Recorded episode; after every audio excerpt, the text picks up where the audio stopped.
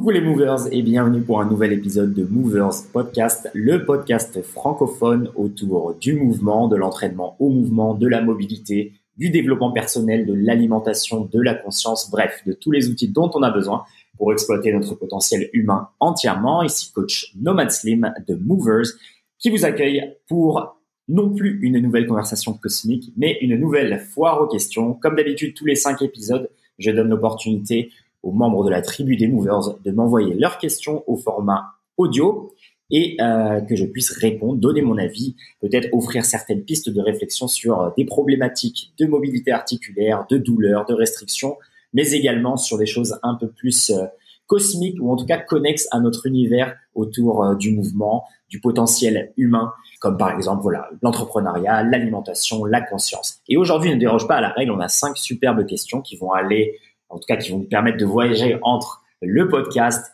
la mobilité articulaire, l'alimentation carnée, euh, et puis une superbe question sur les relations, un des thèmes qu'on n'a pas encore abordé sur euh, ce podcast. Comme toujours, je ne me pose pas ici en figure euh, d'autorité qui je sais tout, mais plutôt voilà, ça me permet en fait d'avoir une réflexion euh, à voix haute tout simplement et vous donner quelques outils euh, que j'ai pu euh, exploiter, que j'ai pu lire, que j'ai pu écouter, que j'ai pu visionner et peut-être vous donner voilà quelques clés pour commencer à, à réfléchir sur certaines thématiques. Je pense que c'est toujours intéressant d'avoir des discussions ouvertes euh, dans lesquelles voilà on, simplement on partage des outils sans donner une opinion, sans montrer un certain jugement et sans surtout arriver à une finalité dans sa réflexion. Euh, je pense qu'il est important de, de, de, jouer avec des concepts et de souvent manipuler des idées qui sont simplement des questions ouvertes.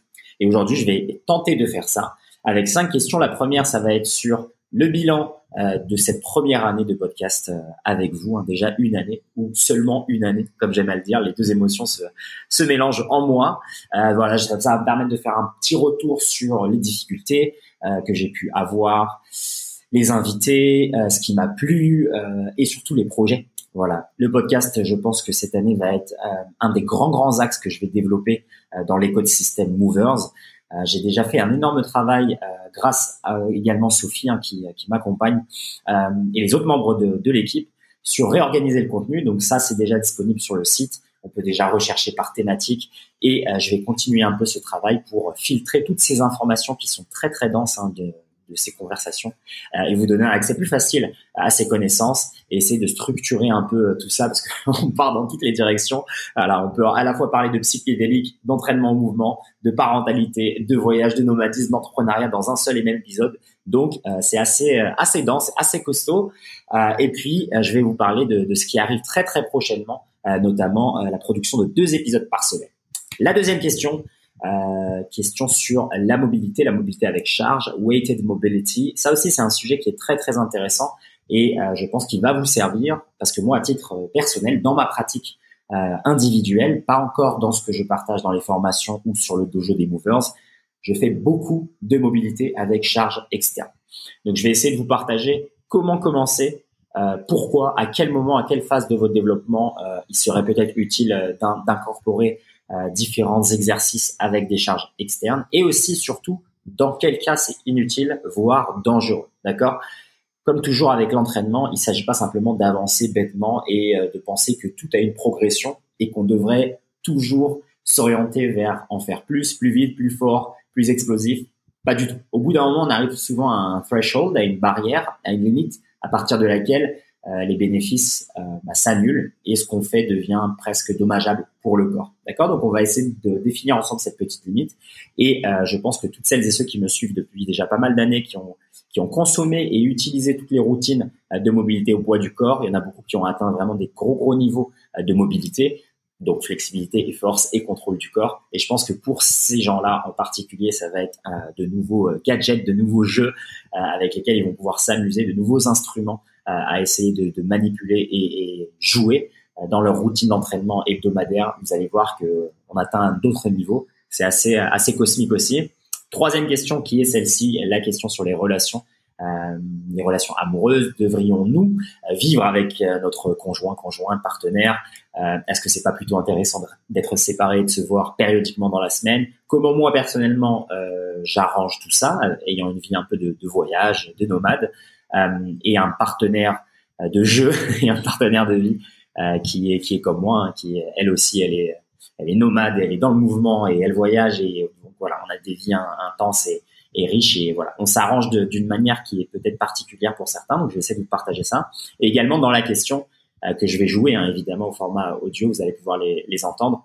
Euh, il y avait aussi la notion euh, qui m'a qui m'a beaucoup plu, qui est est-ce qu'on devrait mettre la priorité sur la relation amoureuse par rapport aux autres relations que l'on a, l'amitié, la famille, et justement est-ce que ce serait peut-être pas intéressant de, de toutes les rendre égales et, et simplement parler d'amour pour pour toutes ces personnes là mais sans nécessairement mettre euh, cette priorité euh, qu'on a tous. Hein, on est on est conditionné comme ça. Euh, une fois que tu es en couple, tu es en couple et ça c'est la priorité. D'accord, c'est ta nouvelle famille et c'est ça qui est le plus important.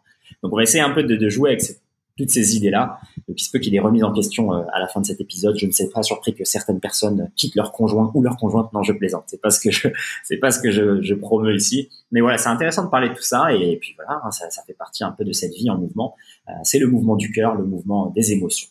Les deux dernières questions, elles adressent euh, le régime carnivore. Euh, très récemment, j'ai publié sur mon site, et puis ça a été en ligne, euh, deux interviews. La première avec Jérémy Dalzon, un des moveurs qu'on a également reçu sur le podcast, avec lequel on avait parlé d'alimentation santé, de regain de son alimentation santé, et qui était un des un de ces épisodes, déjà un des épisodes les plus téléchargés de ce podcast, donc il a beaucoup plu, et un des épisodes aussi qui a invité le plus de changements de paradigme quant à l'alimentation. Jérémy nous a fait le, le cadeau euh, d'être très très généreux avec ses connaissances et, euh, donc on a pu parler de, euh, de son aventure personnelle depuis une alimentation pro-végétale, frugivore, qui est un peu qui, qui, a détruit sa santé jusqu'à un retour à une alimentation à dominante animale et pourquoi c'est peut-être plus intéressant et plus pertinent. En tout cas dans son cas ça l'a été. Et donc voilà, à mon tour, j'ai été de l'autre côté de son micro euh, pour parler de mon aventure de ces cinq dernières années avec les différentes formes d'alimentation euh, pro-végétale et pro-animale, euh, les jeûnes intermittents, les jeûnes prolongés, les jeûnes secs, euh, l'alimentation pour la performance athlétique, la performance en sport de combat, et euh, parler un peu de ce que moi j'ai pu extraire un peu de toutes ces aventures. Où est-ce que je m'oriente? Euh, Quel est peut-être la prochaine, le prochain challenge que j'aimerais que j'aimerais me lancer sur l'alimentation? Et donc bref, des sujets passionnants. Et euh, donc deux des movers de, de, de mon audience m'ont posé des questions à ce sujet. Donc un, c'est une sorte de mise à jour de mon alimentation carnivore euh, où est-ce que j'en suis, comment je me je m'alimente en ce moment? Donc là, ça va être l'occasion aussi de vous parler de l'évolution hein, depuis euh, depuis juin 2021, euh, au moment où j'ai quitté le véganisme et enfin le véganisme, l'alimentation pro-végétale et je me suis orienté vers une alimentation pro-animale, à majorité animale maintenant. Mais c'est vrai qu'à ce moment-là, je me suis fait quelques mois stricts où c'était que de la viande et des œufs. et donc voilà, je vais, je vais vous raconter un peu l'évolution de tout ça. Euh, et puis, dans un second temps, euh, on va parler un peu des dogmes autour de l'alimentation, notamment le dogme carnivore qui n'échappe pas à la règle. Et pourquoi moi je ne prône pas du tout cela? euh, Ce que je partage sont simplement des expériences et comment peut-être orienter sa réflexion personnelle sur son alimentation et, et, comment naviguer un peu dans ce chemin initiatique entre différentes formes d'alimentation jusqu'à trouver enfin la paix intérieure? Donc voilà un peu pour, pour les cinq questions des movers. Et je vais, comme d'habitude, euh, terminer cet enregistrement en vous parlant des, des nouveautés qui arrivent euh, sur ce, ce, bel écosystème Movers qu'on essaye de, continuellement améliorer euh, avec la belle équipe des Movers. Voilà, voilà, on est parti. La première question, une question euh, de la belle Sophie. Bonjour à tous et bonjour Slim, je me prénomme Kyupukrushkru. Et ma question, elle concerne le bilan de ton aventure Mover Podcast depuis sa création. Je souhaiterais savoir si tu es d'accord pour nous partager un petit peu ton expérience à l'échelle d'une année d'existence. Voilà, savoir un petit peu euh, l'état d'esprit qui t'animait au départ, quelles étaient tes ambitions au moment de la création du projet, éventuellement les freins que tu as pu rencontrer avant de lancer le projet, et également que tu nous partages un bilan vu d'ensemble de cette année 2021. Par exemple, nous expliquer comment tu as tenu euh, une régularité au niveau de tes enregistrements, de tes publications, aussi, qu'est-ce qui a pu te surprendre à la fois sur ce qui a été plus simple que prévu à mettre en place et peut-être ce qui a été plus challengeant que prévu au niveau euh, opérationnel. Voilà, savoir après cette année d'existence, après euh, plus de 50 épisodes à ton actif, quel regard est-ce que tu portes sur ce projet, sur toutes ces belles conversations cosmiques? Et peut-être en dernier point, si tu le souhaites, nous partager ce que tu ambitionnes pour ce projet, peut-être, je sais pas, pour les deux années à venir. Voilà. Je te remercie de l'attention que tu porteras à cette question. Je te souhaite et je souhaite à tous les movers une très très belle journée. Ben, écoute, merci Sophie pour la, belle question bien formulée, euh, bien complexe. Il y a différentes parties. Je vais pas les aborder dans l'ordre. Je vais plutôt euh, un peu y aller en, en free flow. Euh, et je vais peut-être commencer avec ce que ça a été pour moi en fait l'aventure du podcast et comment je la je la je la perçois maintenant. Euh, c'est marrant, j'en parlais récemment avec une, amie là qui a qui est venue sur l'île depuis l'Europe et c'est elle qui m'a euh, qui m'a pas lancé sur le podcast, euh, mais elle m'a invité sur son podcast il y a un peu plus de deux ans et euh, bah, j'en ai profité pour lui demander euh, la logistique, comment elle créait le podcast, comment ça marchait, etc. Et donc celle qui m'a donné un lien pour la plateforme que j'utilise actuellement pour héberger le podcast. Et, donc on discutait un peu sur l'évolution du podcast. Elle en est à 70 épisodes, moi à 55 avec celui-ci. et donc c'est vrai que c'est c'est quelque chose d'assez d'assez intéressant en termes de, de rythme de publication, de format et, et peut-être de ce que ça te permet de faire et ce que ça te permet pas de faire euh, au niveau au niveau business et au niveau on va dire peut-être plus euh, développement personnel. Donc il y a beaucoup de choses à dire sur le podcast. Première chose que je vais dire qui, qui va peut-être surprendre, c'est que je ne pense pas que le podcast soit un format qui soit pour tout le monde. Typiquement, euh, je me rappelle plus exactement de la statistique, mais je crois qu'au bout de 23 épisodes, si tu dépasses les 23 ou 25 épisodes, tu fais déjà partie des, euh, des genre des 3% des podcasters qui durent en fait. Et tu as beaucoup plus de chances d'en créer 50 si tu as dépassé le premier gros palier qui est autour des 20, 25. Et, euh, et donc en fait, on est très très peu. Il y a beaucoup beaucoup de podcasts euh, qui se créent. Il y en a de plus en plus. C'est clairement le, le, format vers lesquels euh, voilà, beaucoup de gens s'orientent aujourd'hui et je pense depuis les cinq dernières années. mais au final, en termes de podcasts qui restent, il y en a que très peu. Et en fait, plus tu dures et plus ça s'élimine. Donc il y a beaucoup de gens qui font des saisons de podcast, euh, voilà, de 6 épisodes ou 8 épisodes et qui s'arrêtent. Euh, il y a beaucoup de gens qui ont qui n'arrivent pas en fait à, à, être réguliers. Et donc euh, c'est pour ça que je pense que c'est vraiment pas pour tout le monde parce que euh, en tout cas moi de ce que je me rends compte et en discutant avec mon ami qui, qui a la même aventure, c'est vraiment quelque chose qui a trait à ta personnalité. Si t'aimes vraiment l'outil, ben en fait ça va être naturel pour toi euh, de maintenir la rigueur, comme tu me demandais la question, euh, comment je fais pour la pour la régularité, ou en tout cas est-ce qu'il y a des choses qui ont été difficiles? Je vais être honnête, il n'y a rien qui a été difficile euh, sur le podcast en termes de création. il y a aussi beaucoup de choses, comment dire, il y a beaucoup de choses qui rentrent en jeu quand on crée un projet et quand on crée un podcast en particulier. On peut être, on peut avoir le syndrome de l'objet brillant en se disant il faut le meilleur setup, le meilleur micro, la meilleure caméra, etc. Euh, là, voilà, tu peux trouver euh, les avis de, de, tout le monde. Hein. Il, y a, y a, y a, tous les types d'avis sur sur cette question-là. Moi, comme je suis euh, en quête perpétuelle d'efficience et j'aime pas perdre mon temps et je suis très minimaliste, c'est vrai que je vais faire des concessions que d'autres vont pas euh, pouvoir faire sur peut-être euh, la qualité du micro, la qualité de l'enregistrement, euh, la perte de qualité sonore en plein milieu, qui va t'inviter peut-être à se dire ok on refait l'épisode. Moi je suis pas comme ça. Moi, ce qui m'importe, c'est de délivrer mon message. Et euh, voilà, moi, je suis du type à, à, à, sauter de la falaise et je construis le parachute pendant que je suis euh, en train de tomber, plutôt qu'attendre dix ans avant de le faire. Cependant, pour commencer le podcast, moi, ça m'a pris beaucoup de temps euh, parce que j'ai eu l'idée, on va dire, ça m'intéressait depuis déjà euh, peut-être une bonne année et demie ou deux ans avant que je commence le podcast euh, fin 2020. Euh, mais c'était quelque chose qui était très, on va dire, c'était une pensée qui était très légère dans ma tête parce que j'avais beaucoup d'autres choses en fait à faire et j'étais à fond sur Instagram à cette époque-là et Facebook et donc j'étais déjà très occupé en termes de création de contenu pour un peu partager mon message et faire parler de, de, de ce qui s'appelait à l'époque la Nomad Slim Movement Academy. Euh, donc c'était pas, on va dire, c'était, ça a mis du temps à mûrir, mais la graine était là. Et c'est vrai que j'ai eu un peu ce dialogue entre est-ce que je dois commencer, euh, faisons les recherches sur euh, le meilleur micro possible, le, la meilleure caméra, quel est le meilleur logiciel, etc. Mais c'est vrai que voilà, moi ça n'a pas trop duré longtemps. Euh, ce qui a été peut-être un frein euh, à la mise en place euh, de de ce podcast, moi ça n'a pas vraiment été la la, la technique quoi, la logistique. C'était c'était la logistique, mais dans dans un autre sens, c'est qu'en fait l'idée de base de ce podcast, c'est elle est venue du fait des différentes conversations cosmiques que j'ai toujours eues à la suite d'un entraînement.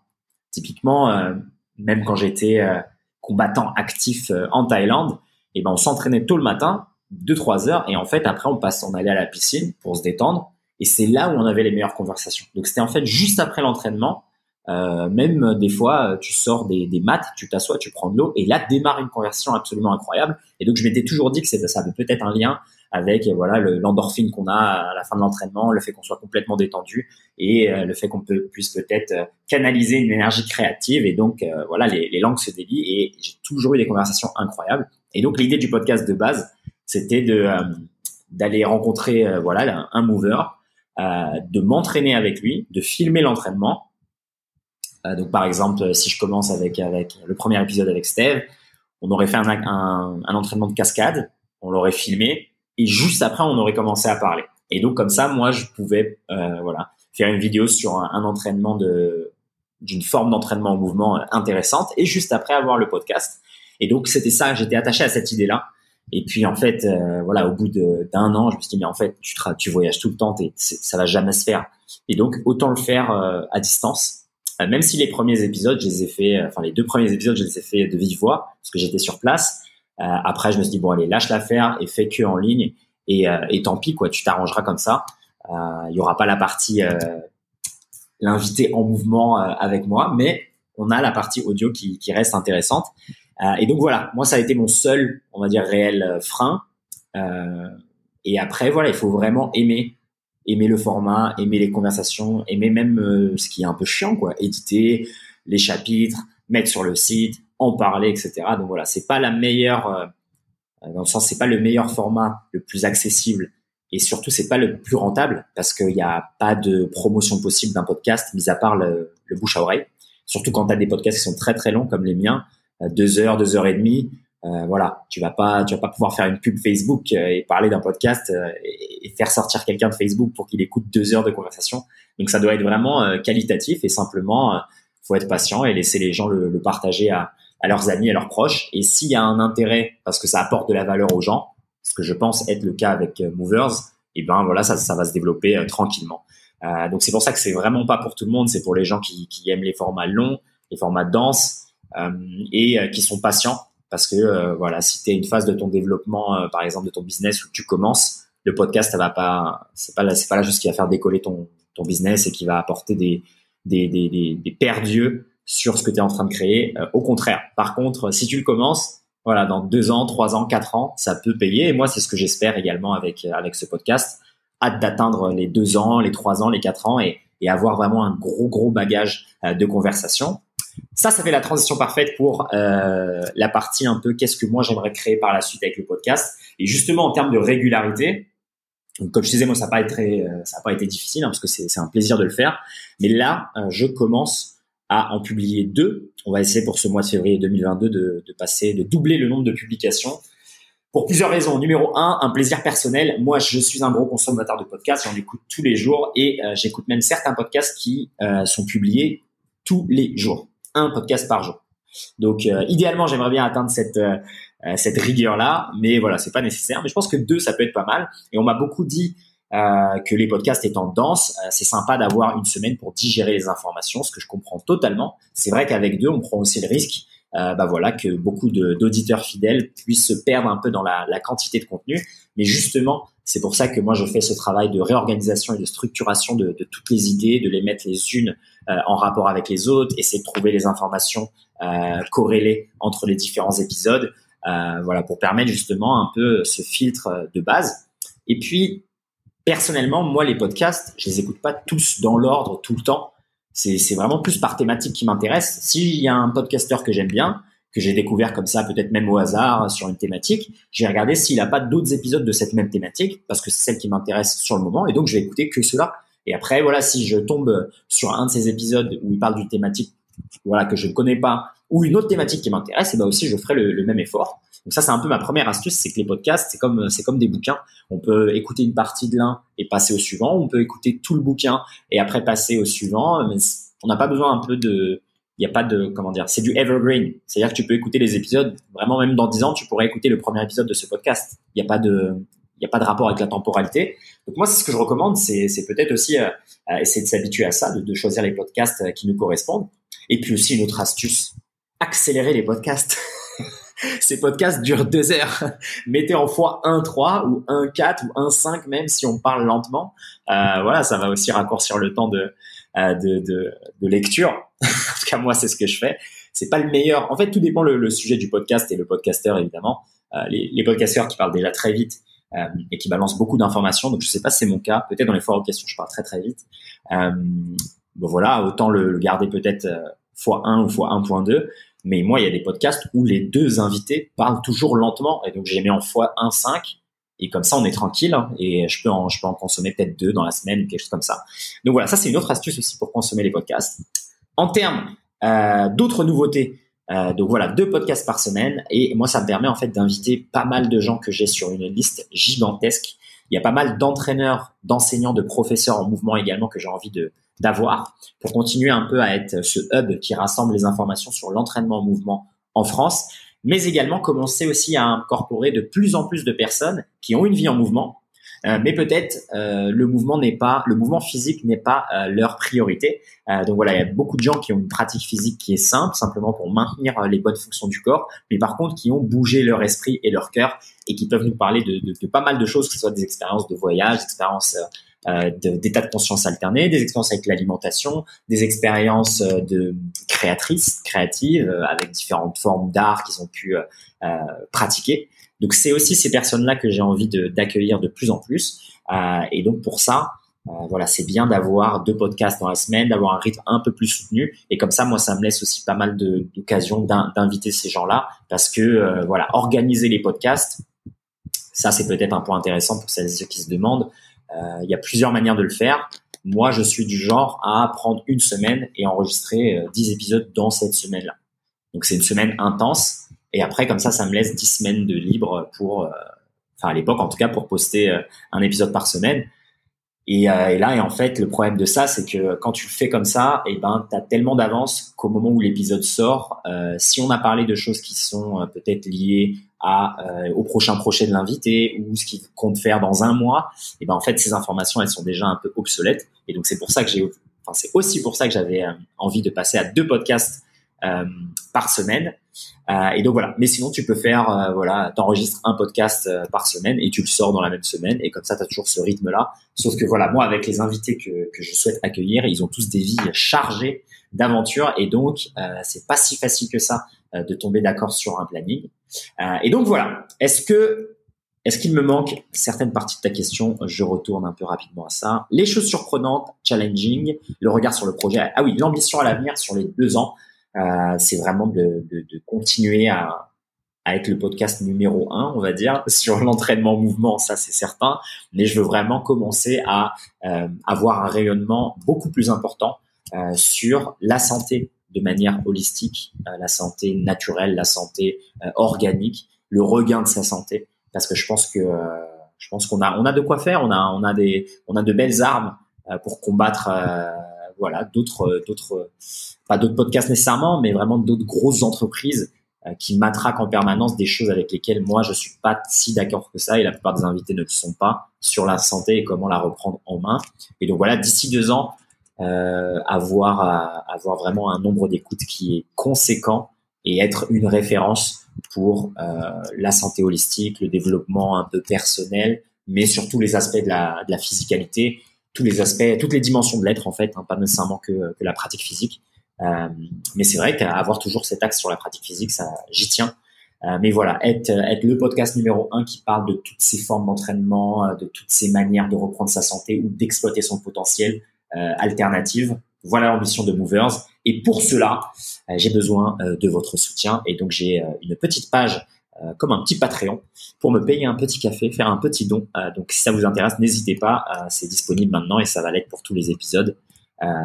voilà, comme il n'y a pas de pub, il n'y a rien, c'est du contenu qui est totalement gratuit. voilà, ça nous permet à Sophie et moi et aux autres membres de l'équipe euh, voilà, de se sentir soutenu et d'avoir aussi quelques fonds pour investir sur des micros, euh, des caméras, euh, peut-être aussi de l'editing vidéo. Et voilà. Ah oui, autre projet pour le podcast, beaucoup de d'editing vidéo. Donc on va essayer de promouvoir la chaîne YouTube à fond avec pas mal d'extraits qui vont nous permettre aussi de, de, faire trouver le podcast plus facilement. Comme je vous le disais, le gros inconvénient de podcast, c'est ça, c'est la discoverabilité et c'est le, partage. Et donc si on a moyen d'avoir un peu d'editing et un peu de, un peu de fond pour avoir une machine YouTube qui soit efficace pour nous ramener du monde sur ce beau podcast. Ce serait le feu. Donc voilà pour la première question. Deuxième question. Bonjour à tous et bonjour Slim, je me prénomme Hyupu Kukla et ma question concerne le travail de la mobilité. Tu as été invité sur le podcast de Rudy Koya, Super Physique, et euh, un moment dans l'épisode, tu évoques, mais de manière très très très furtive, l'intérêt du travail de mobilité avec des charges externes. Et je souhaiterais savoir, du coup, si dans le, cadre de cette FAQ, est-ce que tu pourrais développer cette partie de l'exploration de la physicalité, nous indiquer peut-être dans quel cas est-ce que tu préconises ce type de travail, et également si tu estimes que ce travail peut être plus pertinent à faire pour certains groupes articulaires plutôt que d'autres. Voilà, je serais très curieuse de, de connaître euh, bah, ton, ton point de vue un peu plus étoffé sur le sujet. Voilà, je te remercie par avance je te souhaite et je souhaite à tous les movers une très belle journée. Une excellente question, Sophie. Euh, et une question qui me permet voilà d'explorer euh, cette partie-là de, ma pratique personnelle, mais aussi de, euh, de la mobilité articulaire. Je pense qu'il y a peu de gens qui, en tout cas j'imagine que peu de gens savent que la mobilité, tu peux aussi la faire avec des charges externes. Quand je dis charge externe, ça peut être une barre, dumbbell, kettlebell, élastique, câble. Euh, quoi d'autre, quoi d'autre, quoi d'autre, et puis après des machines spécifiques. Il faut savoir que euh, dans le travail de mobilité articulaire, si tu t'intéresses euh, à cette partie chargée, cette partie pour ajouter du stress euh, à tes articulations et renforcer les muscles autour des articulations, les tendons et les ligaments, eh bien, tu peux t'intéresser à tous les protocoles de gymnastique. voilà, c'est quelque chose qui est très commun. L'haltérophilie, et euh, après, ça va être quelque chose de, très spécifique, peut-être euh, un peu plus anecdotique, mais voilà, de certaines personnes qui ont trouvé, qui ont exploré certains exercices euh, avec des barres, avec des charges, et qui se sont rendus compte qu'il y avait un intérêt pour la mobilité. Alors, la première chose que je vais dire sur euh, ce sujet-là, c'est que euh, si on considère la mobilité articulaire comme un travail de force pour les articulations, d'accord, c'est une des définitions possibles. Hein, parce que voilà, c'est travail du système nerveux. Euh, c'est littéralement essayer d'avoir euh, plus d'amplitude de mouvement pour les articulations, c'est-à-dire littéralement être capable de contracter les muscles autour de ces articulations, leur permettre un accès à une amplitude euh, plus grande et d'être capable de générer de la force en tout point de cette amplitude. Donc il y a, la mobilité, c'est intimement lié au contrôle du corps. Contrôler le corps, il n'y a rien de passif et il n'y a rien d'étirement statique prolongé. D'accord? Pour contrôler le corps, il faut les muscles, il faut bouger euh, les os, il faut bouger le squelette, et on le fait avec les muscles. Euh, ensuite, le travail de mobilité, il a évidemment cet intérêt d'assouplissement. Hein, c'est ça aussi que ça veut dire regagner euh, de l'amplitude de mouvement. C'est s'assouplir, c'est se sentir souple, c'est se sentir bendy, bendable. On peut se tordre, mais justement sans être tout mou. D'accord? Sans être tout mou, c'est ça la partie force c'est que tu peux te tordre, donc aller dans une zone presque une zone rouge, aller une zone extrême et y revenir sans danger. D'accord? Donc c'est ça qui est très très important de comprendre. Et donc si on, on, considère la mobilité uniquement de ce point de vue-là, en la comparant avec un travail de force pour les articulations, eh bien comme pour tout travail de force, il y a un intérêt à, euh, à ajouter de la charge externe, c'est-à-dire ajouter du stress pour aller encore plus loin euh, dans son développement de la force. Euh, typiquement, voilà, si tu es habitué, je sais pas moi, à faire des, des soulevés de terre à 100 kg, eh bien, il y en a intérêt à aller à 110 kg. D'accord. Maintenant, de là à dire qu'il y a un intérêt à aller à 200 kg, non. Et là, ça va être pareil pour euh, la mobilité. C'est que dépendant de tes objectifs, dépendant évidemment de ton point de départ, dépendant de ta pratique physique, dépendant de, ton passif de blessure, mais également dépendant de, de ta sensation corporelle, c'est-à-dire dépendant de comment en fait ton système nerveux est connecté avec les parties de ton corps, et quelle sensation physique toi tu ressens en, bougeant de, telle ou telle manière, eh ben il y aura un intérêt ou non à aller euh, vers de la mobilité chargée. Typiquement, si tu es un athlète ou bien si tu es un peu euh, euh, obsédé ou intéressé par l'idée d'aller un peu plus loin et d'optimiser les choses et de te rendre peut-être, comme on dit, bulletproof, un peu à l'épreuve des blessures, euh, même si voilà, c'est, un terme qui est marketing, hein, c'est pas c'est pas vrai, on peut pas être à l'épreuve des blessures 100%. Euh, eh bien, il y a un intérêt, euh, il y a un intérêt particulier pour toi de tenter d'avoir des, des, exercices avec des charges externes. Donc, l'intérêt d'avoir des charges externes, il est multiple quand c'est bien fait. Et donc, ça va nous permettre aussi par la suite de parler des dangers. Donc il est multiple dans le sens où ça va t'aider à gagner en contrôle de ton corps, parce que là, comme tu manipules une charge externe, tu manipules quelque chose qui est en surplus euh, par rapport à ton corps, tu dois te concentrer pour bien le faire, tu dois bien le manipuler. Donc ça, c'est évidemment un double tranchant, c'est-à-dire que maintenant qu'il y a un autre élément que ton corps, tu prends aussi le risque que cet élément te blesse, ou en tout cas que cet élément euh, te fasse aller trop loin. D'accord? Donc c'est comme pour tout, hein, tout est un peu à double tranchant, c'est-à-dire que c'est utile d'avoir plus de charge sur un soulevé de terre.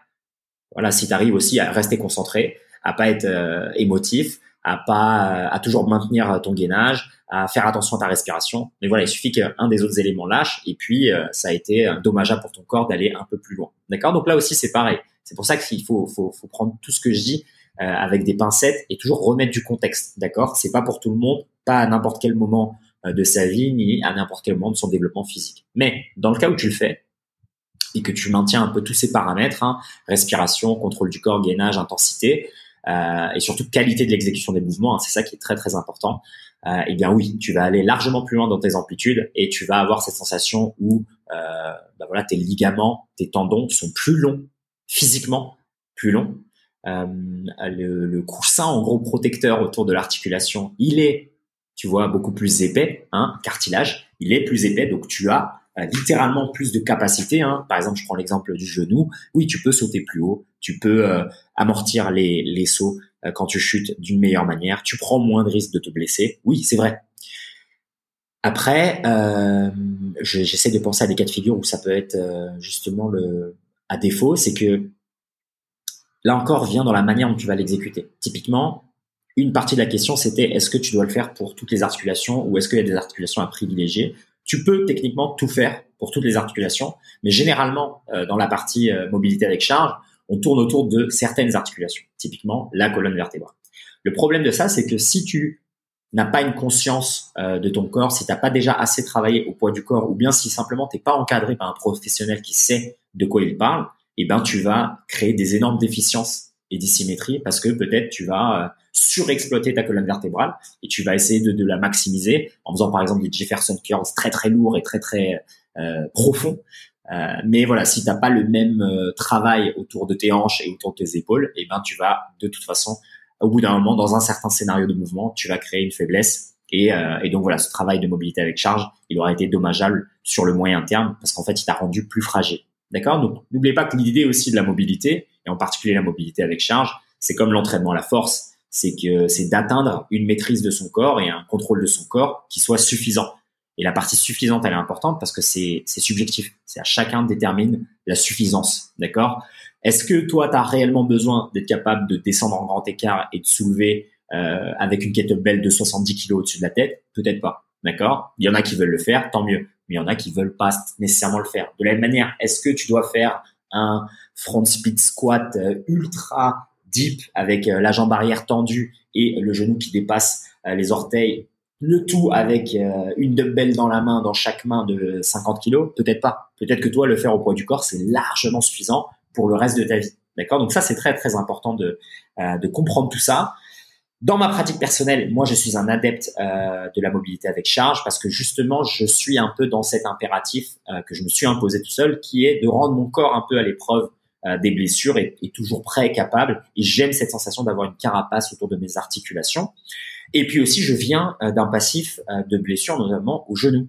Et je pense, il doit certainement y avoir un effet sur le mental, mais physiquement, c'est sûr à 10 000% qu'avoir fait tous ces exercices, par exemple, ces longs front splits, avec des barres et, être monté même jusqu'à 80 kilos sur les épaules pendant que mes genoux dépassent euh, mes orteils de, de 30 cm et que ma jambe arrière elle est plate, et eh bien je sais que ma hanche euh, arrière en extension et puis euh, mon genou sont voilà quoi, sont des, des, maintenant des machines sur lesquelles je peux réellement compter et j'ai plus du tout cette sensation de fragilité que j'ai pu avoir pendant plusieurs années à cause d'une blessure au genou étant plus jeune. Donc voilà. Après, c'est chacun aussi avec son avec son expérience de vie et, euh, et, son histoire avec son corps, et tu vas pouvoir choisir les exercices qui vont être les plus adaptés. Donc là, je vais vous présenter euh, quelques exercices que moi personnellement je fais très très souvent, euh, et ça peut être l'occasion de les écrire aussi sur le site euh, pour présenter des listes euh, qui peuvent être qui peuvent être cool d'exercices, hein, vraiment cool, juste cool à essayer. Et je vais vous en présenter certains qui ont un vrai vrai intérêt pour la longévité certains qui sont surprenants. et, et puis voilà, ça vous permettre voilà, de, de, de, vraiment découvrir de nouveaux outils. Donc le premier, c'est un classique, c'est le Jefferson Curls, qui est un mouvement de flexion segmentée de la colonne vertébrale, où on commence debout, et le but est simplement d'enrouler sa colonne, puis de la dérouler. Et donc voilà, c'est essayer de toucher le sol avec ses mains quand tu le fais au poids du corps. Moi, c'est un de mes exercices euh, vraiment phares que je mets dans toutes mes formations en ligne quasiment et qui est dans la formation euh, mobilité gratuite, la routine de mobilité gratuite que je partage, que tu peux récupérer si ce n'est pas encore le cas. Euh, et donc, il a un intérêt de le faire weighted, chargé. Donc, tu peux te mettre par exemple sur un banc et prendre une kettlebell dans les mains et simplement laisser la kettlebell te tirer vers le bas, puis remonter. Ou bien, quand tu as un peu plus de niveau, prendre une barre et évidemment mettre de plus en plus de poids sur cette barre-là, d'accord? Ça aussi, ça vient de la gymnastique. Et euh, les Jefferson Curls, j'ai écrit un long, long article très complet qui va résumer tout ce qu'il y a à savoir sur les Jefferson Curls sur le blog. Euh, donc, n'hésite pas à aller le lire. Et typiquement, c'est l'exercice un peu, euh, pour moi, c'est le meilleur exercice d'assouplissement de la chaîne postérieure du dos qui existe sur Terre. Bon, point barre. euh, non, c'est vraiment, vraiment très, très puissant. Et c'est vrai que le faire avec charge, euh, on sent rapidement, notamment à la remontée, euh, la pression et le contrôle euh, dont on doit faire preuve et la concentration pour utiliser les lombaires euh, parce que c'est eux qui remontent le corps en premier, lombaire, thorax et cervical. Et le fait d'avoir cette notion de flexion segmentée et puis aussi le déroulage quoi, segmenté, et ben en fait ça fait comme si tu arrivais à utiliser muscle par muscle ou en tout cas zone musculaire par zone musculaire, quasiment vertèbre par vertèbre et ajouter de la force sur chacune de ces zones-là. D'accord? Donc tu sens que tu fais un travail qui est vraiment un travail holistique. Tu prends en compte l'ensemble de ta colonne vertébrale et, euh, et ça c'est très très très puissant. Et puis après évidemment c'est ça fait partie des exercices qui te permettent d'avoir pas mal de formes de corps intéressantes, notamment euh, même des straddles, euh, monter plus facilement en pike, euh, en handstand. donc voilà, à tenter le bon Jefferson curls avec des charges externes, toujours comme d'habitude, commencer très petit, bas niveau, toujours en contrôle, des mouvements lents et contrôlés et ne jamais euh, se déconcentrer et toujours euh, voilà euh, rester connecté à son corps grâce à une respiration calme nasale et régulière. Voilà. Le deuxième exercice qui est ça aussi c'est une des perles des perles de perles de sagesse de l'entraînement physique qui est le shoulder dumbbell rotational exercise, un truc comme ça. Il n'y a pas vraiment de nom euh, spécifique et non cool comme Jefferson Curls. C'est simplement euh, faire des rotations internes et des rotations externes pour une épaule à la fois en ayant une dumbbell dans la main. Donc la position elle est très simple. Tu t'assois sur un banc, tu as une main sur le banc derrière toi. Euh, tu mets un pied à plat sur le banc avec le genou qui pointe vers le ciel, l'autre pied il est sur le sol et sur ce genou-là, tu vas caler l'arrière de ton coude, avoir la dumbbell dans cette main-là et simplement activer sans casser le poignet euh, descendre et remonter avec la dumbbell, d'accord, de manière lente et contrôlée. Ça, c'est typiquement un des exercices euh, secrets, quoi. C'est un des exercices euh, cadeaux que tu mets une fois dans ton entraînement que tu lâcheras plus jamais de ta vie parce que c'est l'exercice pour la santé de tes épaules. C'est un des meilleurs. Donc moi, dans ma routine de mobilité gratuite, on a un exercice qui imite celui-là très bien, que tu peux faire debout, qui est simplement faire des rotations internes et des rotations externes donc en pliant le coude à 90 degrés. Donc au début, tu le fais voilà comme dans la routine, dans les airs. Après, tu peux le faire aussi les deux bras tendus. Euh, tu peux appeler cet exercice euh, l'égyptien. En tout cas, il est appelé l'égyptien dans d'autres formes d'entraînement.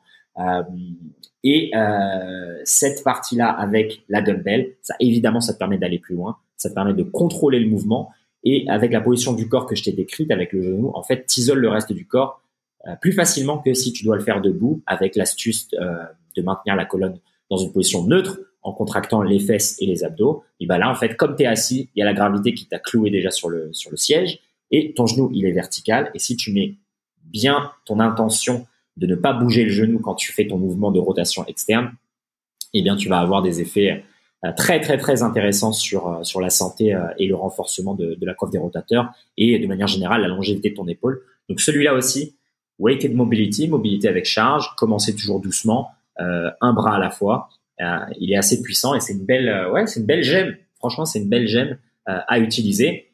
je vais partager deux trois exercices, même si j'en ai déjà parlé, hein, que ce soit le deep squat qu'on peut faire, tu vois, avec une kettlebell, hein, comme un goblet squat, ou le front split, très très long front split dans lequel les genoux dépassent les orteils. Oui, car c'est sain d'avoir les genoux qui dépassent les orteils. Ça aussi, on pourra y revenir. Donc, n'hésitez pas si cette question vous intéresse. Je vous fais une, une, une, vidéo, peu importe, un épisode 30 minutes où je vous détruis tous les mythes autour de cette idée de ne jamais dépasser les orteils avec ses genoux, qui est une absurdité complète, d'accord, pour tous les points de vue. Euh, donc, euh, je vais, je vais vous euh, détailler tout ça. On a besoin de dépasser nos orteils avec les genoux. Les jambes sont conçues comme ça. Anyways, un des exercices justement pour renforcer ses genoux et permettre de faire ça, bah, c'est ces front split, hein, c'est des positions de hinge, donc comme un comme un lunge très très long avec la jambe arrière qui est tendue. Donc là aussi, on va avoir une belle extension de la hanche de la jambe arrière sachant que le dos, le dos doit rester quasiment perpendiculaire au sol. Donc c'est pas comme si on se penchait en avant euh, pour faire un lunge très long. Non, on, maintient la jambe tendue derrière, le dos est vertical, il est droit, et le genou euh, de la jambe avant passe loin devant. On peut également surélever euh, le pied avant au tout début pour commencer, jusqu'à être capable d'avoir le pied sur le sol et même de surélever simplement le talon pour encore aller plus loin et renforcer tendons, ligaments, muscles autour des genoux. Une fois qu'on est capable de le faire avec le poids du corps, on peut avoir justement des dumbbells dans les deux mains et euh, simplement euh, faire des répétitions et aller de plus en plus loin devant. Euh, un excellent outil pour le développement de la force de unilatérale. Moi, c'est clairement un des exercices que je fais aussi tout le temps parce que pour la pratique des arts martiaux et des sports de, de combat pied-point, pour envoyer des coups de pied, ça se fait sur une jambe. Donc, vaut mieux avoir une jambe à la fois qui soit bien préparée et bien renforcée. De la même manière, le goblet squat qu'on voit dans plein de, je sais pas, dans des WOD de CrossFit, des choses comme ça, il y a beaucoup de gens qui utilisent justement la kettlebell pour descendre en deep squat et déverrouiller leur euh, deep squat, leur squat profond. Moi, c'est pas du tout dans mon approche. Je ne dis pas que ça marche pas, euh, sauf qu'en fait, un peu comme pour, comme je vous le disais au début, hein, avec les outils, ils sont toujours à double tranchant. C'est-à-dire que si t'as pas encore la mobilité de cheville, euh, la dorsiflexion de cheville, la, la, flexion complète de tes genoux et la flexion de hanche, et l'extension de, ton, de ton thorax pour avoir un peu ce, ce type squat parfait ou idéal ou, optimal, on va l'appeler comme ça, euh, et que tu utilises une euh, dumbbell pour rentrer dans la position, et ben peut-être qu'en fait tu vas habituer ton corps à avoir ce poids qui te met vers l'avant, et qu'au moment où tu vas devoir le faire sans la kettlebell, et ben tu sauras plus le faire ou tu auras justement créé une, une position du corps qui n'est pas idéale. Voilà. Moi, comme je l'ai pas testé ce truc-là, euh, je peux pas en dire plus, euh, mais voilà, moi la méthode que j'emploie, c'est la méthode que j'ai que j'ai créée, mais qui me semble moi la plus logique, c'est de le faire au poids du corps et de travailler sur sa dorsiflexion, sur ses flexions de hanche, et puis après naturellement trouver sa forme de deep squat à soi et pas une forme qui a été un peu modifiée grâce euh, au kettlebell. En tout cas voilà, ça c'est juste une piste de réflexion. Si d'ailleurs il y a des coachs qui l'enseigne, n'hésitez pas à me donner votre avis. Je suis vraiment curieux. Je n'ai pas d'avis euh, tranché sur la question. Mais est-ce que vous avez déjà, par exemple, euh, aidé quelqu'un à avoir son deep squat simplement en forçant euh, le deep squat avec la kettlebell Et est-ce qu'après, il y a eu des, des dommages par la suite quand la personne a voulu peut-être, par exemple, commencer à bouger depuis le deep squat et euh, ou bien simplement elle a juste le deep squat et après elle est, elle est bloquée quoi. Elle peut simplement faire un deep squat mais pas plus. Là où justement le faire au poids du corps, et eh ben tu fixes peut-être euh, les choses en cours de route Je ne sais pas. Prochain exercice qui peut être intéressant, je pense que ça va être le dernier. Euh, je vais vous parler euh, du pancake ou du straddle. Ça aussi, encore une fois, je vous l'avais dit, hein, les, exercices avec charge, ils viennent beaucoup de la gymnastique. Donc le pancake, tu sais pas ce que c'est, c'est quand tu es assis par terre avec les deux jambes écartées et que tu es capable de plier ton, dos et d'avoir tout le la partie avant de ton corps, la poitrine et le ventre à plat sur le sol. D'accord? Comme un pancake, comme une crêpe. Euh, donc voilà, on appelle, ça aussi straddle. Hein. En tout cas, certains appellent ça straddle. Moi, j'ai toujours connu ça comme étant le pancake. Donc quand tu travailles ton pancake, euh, et ben tu, tu, tu, le fais déjà au poids du corps. Tu essayes d'aller vers l'avant. Euh, mais ce qui est compliqué pour les gens de comprendre, c'est qu'en fait, pour faire un pancake clean, il faut pas courber le dos et essayer de toucher le sol avec son front. Non, il faut essayer de toucher le sol avec son nombril. Et donc en fait, l'astuce, elle n'est pas de forcer le corps, comme on voit tout le temps faire les gens, forcer le corps parce qu'ils sont obsédés à l'idée de toucher le sol le plus vite possible. Et donc ils se disent non, dès que j'ai touché le sol, c'est bon, je l'ai. Non, En fait, l'idée, c'est imaginer que tu as un fil qui est au-dessus de ta tête et on te tire loin. En fait, loin, euh, ta colonne, on l'étire pour que ta tête soit de plus en plus loin de tes hanches. Et c'est ça, en fait, le pancake. Donc, en fait, quand tu as ton pancake à la fin et que euh, le haut de ton corps, il est sur le sol, tu devrais pas être courbé et simplement avec le front qui touche le sol. Tu devrais être vraiment étalé vers l'avant, loin devant. Et c'est pour ça que généralement on le fait avec les deux bras tendus au-dessus de la tête. Et donc, j'en arrive à, à, ce travail qu'on peut faire bah, au poids du corps, c'est simplement se concentrer et de le faire euh, comme tous les exercices de mobilité hein, jusqu'à qu'on l'ait. Euh, moi, je me rappelle à l'époque, je l'avais, euh, j'avais un peu accéléré le processus en utilisant deux choses. J'avais utilisé des, des plaques, donc des poids, quoi, le poids Rogue classique. T'en mets, tu prends, tu le prends par exemple avec le bout des doigts et tu le mets sur le haut de ton dos et en fait, tu t'aplatis quoi avec et tu fais des répétitions en allant vers le bas et vers le haut de manière contrôlée. Et donc, tu commences léger, 5, 10, 15, 20, 25 si, si tu es capable et tu vas de plus en plus loin. Donc là aussi, ça va t'aider euh, à renforcer en fait euh, ta colonne vertébrale et les hanches pour justement être capable de descendre et remonter. Et donc, tu as ce renforcement musculaire et articulaire pour être capable d'aller en bas et de remonter. C'est ça qu'on veut. Hein. C'est pas simplement tomber en pancake et en fait être incapable de rien faire. Donc comme moi je vois souvent les gens, en fait, tu as quelqu'un qui te pousse le dos et tu vas. Pour moi ça c'est débile. Enfin c'est débile. Non. Je retire le mot débile. C'est moins pertinent parce qu'en fait tu ne euh, tu te déresponsabilises comme toujours et c'est le partenaire qui fait le travail à ta place. Donc moi je parle toujours du principe qu'on essaye de faire les choses par soi-même parce qu'on essaye de regagner le contrôle de son corps par soi-même et parce que c'est la seule manière de l'avoir pour le reste de sa vie. Personne va toujours te pousser en pancake. Au bout d'un moment, faut être capable d'avoir des muscles et un contrôle du corps pour aller loin devant tout seul. Bref, première version, celle-ci. La deuxième, c'est avec les câbles. Donc en fait, tu as des câbles euh, dans les mains et euh, tu mets des, des poids, des câbles comme on peut voir dans les salles de musculation. Et donc tu choisis le poids que tu peux mettre. Et en fait, tu vas justement faire le même travail qu'avec la plaque que tu as sur le dos, sauf que bah déjà le problème avec ça, c'est que c'est dans ton dos, donc il faut aussi avoir une bonne mobilité, mobilité d'épaule pour maintenir la plaque dans le dos, une bonne poigne euh, dans les mains. Et puis en fait, c'est que le mouvement final, il n'y a pas les bras malheureusement, euh, dans cette version-là, t'as pas les bras au-dessus de la tête. Là où avec les câbles, bah, tes bras ils sont au-dessus de la tête. Et bien, évidemment, quand tu es le dos droit, et ben les bras ils sont devant. Et à mesure que tu penches ton corps en avant, bah, les bras arrivent au-dessus de, de, ta tête. Et justement, bah, tu peux travailler avec euh, une bonne respiration de détendre en descendant et une bonne respiration yang contractant pour remonter. Tu vas avoir le même effet et tu vas être capable de rentrer euh, dans ton dans ton pancake plus facilement. La dernière version de celui-là, c'est une de mes préférées, qui est euh, de travailler son pancake debout. Oui, pas assis sur le sol, mais debout. Donc, tu écartes les jambes comme si tu étais assis par terre, tu écartes les jambes et euh, tu utilises les câbles de la même manière là que je viens de te décrire, sauf qu'en fait, là où quand tu es assis par terre, les câbles sont devant toi, tu les regardes, et ben quand tu es debout, tu te mets dos à la machine et tu attrapes les câbles entre tes jambes. Et donc en fait, la machine va te tirer, donc elle va plier ton corps pour que toi, tes bras finissent à l'intérieur de tes jambes et que tu regardes la machine la tête à l'envers. D'accord? Donc une fois que tu es dans la position la plus compressée, donc la fin du pancake, quand tu es debout, eh bien en fait, tu vas avoir la tête à l'envers et regarder la machine et en remontant, tu vas de nouveau être euh, bah, regarder devant toi et toujours être dos à la machine et avoir les, les, les câbles dans les mains. Donc voilà, ça aussi c'est une belle version à, à essayer pour celles et ceux qui veulent qui veulent tenter l'aventure et avoir le pancake debout. Euh, voilà, voilà. Donc différents exercices de weighted mobility et euh, je vais récapituler tout ça par écrit. Je pense que ça va aider sur le site. Euh, donc voilà, ça conclut la question. Troisième question. On passe sur la partie un peu émotionnelle. Salut Nomad Slim, alias le Joe Rogan des podcasts français, avec un petit peu plus de cheveux. Question concernant le couple.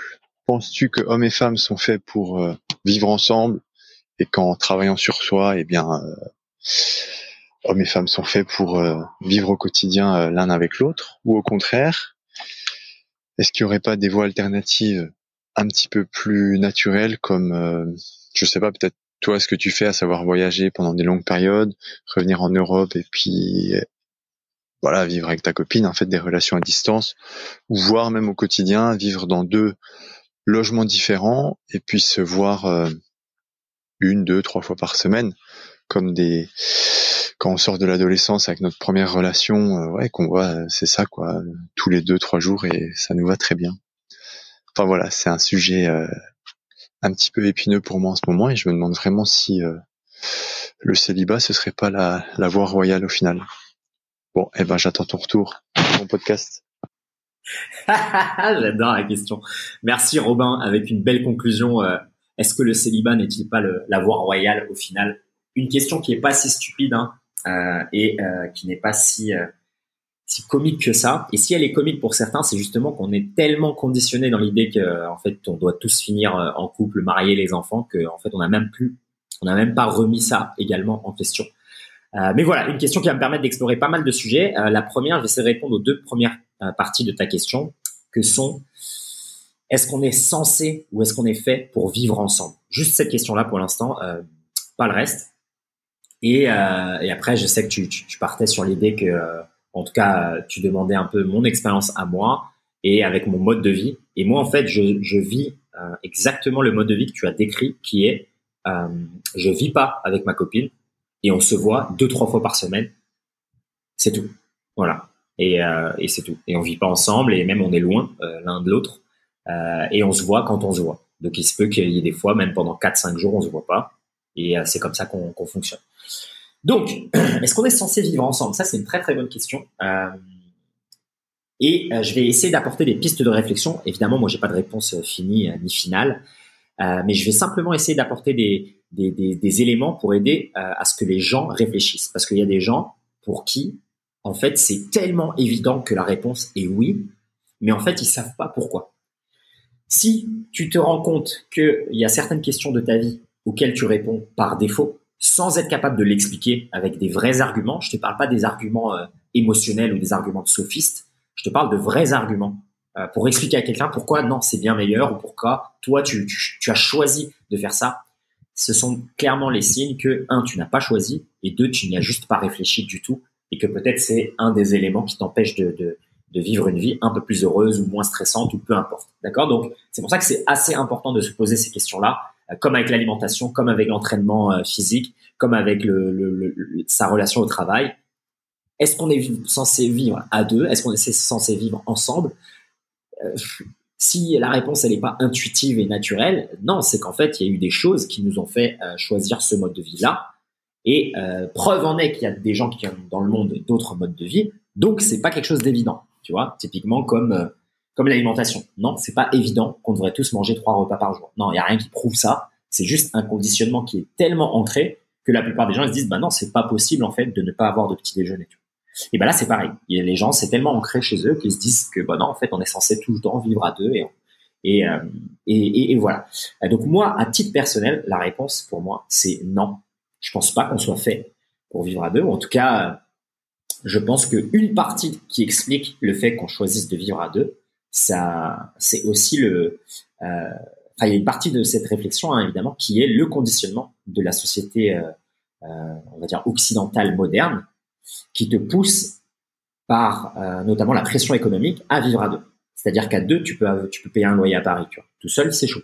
Et donc, en fait, tu t'orientes déjà dans l'idée que si tu veux vivre à Paris, il faut que tu sois en couple et il faut que chacun paye une partie euh, des frais parce qu'en fait, économiquement, tu tiens pas. D'accord? Donc, il y a, y a, cette première partie-là. La deuxième partie, euh, elle est aussi une partie qui n'a rien à voir avec le fait d'aimer une personne au point de vouloir la voir tous les jours et d'être euh, ensemble dans un appartement tous les jours avec cette personne, ce qui est aussi un argument pour vivre avec quelqu'un. Je dis pas qu'il n'existe pas, mais moi je vais parler des choses justement dont on a peu l'habitude de parler, qui est que, euh, euh, eh ben en fait, au-delà de cette raison-là émotionnelle et amoureuse et, magnifique et de vivre à deux et de créer une famille qui est tout à fait honorable, louable et admirable, il y a aussi une partie qui est simplement parce que c'est pratique. Tu vois, tu tombes malade, il y a déjà quelqu'un sur place pour t'aider. Euh, c'est pratique pour plein de choses de ce type-là, de pour t'occuper de toi presque euh, égoïstement, tu vois, pour pour maintenir en fait ta propre survie en tant qu'animal. Et ben en fait c'est pratique quand il y a déjà quelqu'un qui est sur place euh, et qui te, qui est capable de prendre soin de toi, tu vois. Donc il y a aussi cette partie-là qui est que bah non c'est plus facile à deux que qu'à un de survivre, tu vois.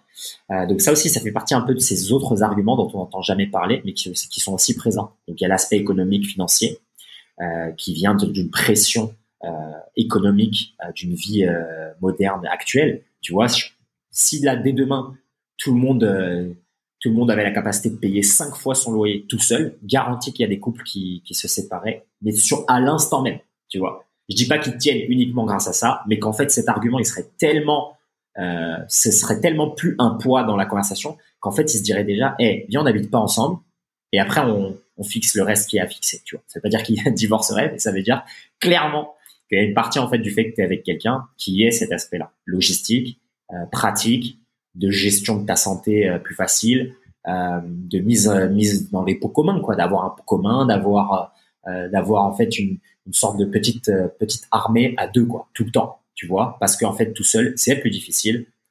Il y a la solitude. Et peut-être que si tu as une phase de ta vie où voilà, t'es, tu sais pas qui t'es ou tu vois, t'as pas trouvé ton ta mission de vie et, donc au final rentrer le soir chez toi et toujours avoir quelqu'un pour te divertir, c'est euh, ce qui t'évite la dépression et ce qui t'évite euh, d'être face à tes démons, tu vois. Donc ça aussi c'est des vrais arguments. Hein. Moi je critique pas, c'est pas une critique en disant euh, ah non le couple euh, il faut pas vivre ensemble et tout. moi quand j'étais tout petit, mes parents ils habitaient à la maison tous les deux, enfin c'était normal. Mais c'est juste que voilà vraiment à, force de réflexion, de voyage, de rencontrer des gens qui ont des modes de vie absolument incroyables, même des familles. Hein des familles qui sont ensemble, qui ont trois enfants, qui vivent pas ensemble. C'est c'est dingue, hein, mais ça existe. Euh, moi, j'ai plein de plein d'autres exemples en fait de, de modes de vie alternatifs et, et donc euh, et qui ont des responsabilités. C'est-à-dire que c'est pas que le couple sans enfants. Il y a aussi le couple avec enfants. Il y a aussi euh, les familles euh, recomposées. Il y a aussi les familles nombreuses. Et il y a plein de gens qui trouvent quand même d'autres systèmes euh, parce qu'ils se disent que ils ont besoin de leur espace à eux. Et ça, ça me fait la transition parfaite pour bah, pourquoi habiter seul en fait, même si tu es en couple c'est qu'en fait, je pense qu'on a tous besoin de cette, euh, cet espace en fait à soi, cet espace pour euh, même se lever le matin et faire sa petite routine pour euh, commencer la journée. Tu vois, typiquement, ma copine et moi, on n'a pas le même rythme de vie.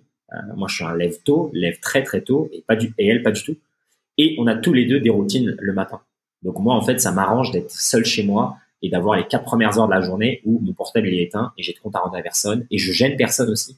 C'est-à-dire que si on passe la nuit ensemble ou on est dans des endroits où on doit rester ensemble pendant plusieurs jours, etc. Et ben moi, j'ai aussi tendance à toujours essayer de pas gêner. Et donc, euh, je vais m'arranger, je vais peut-être, on va chacun fait des compromis quoi sur sa routine, etc. Mais sauf qu'il y a une limite en fait au nombre de compromis que tu peux faire ou bien à la durée que tu peux tenir ce compromis. Au bout d'un moment, tu as envie de te dire ouais, j'ai envie d'être tout seul.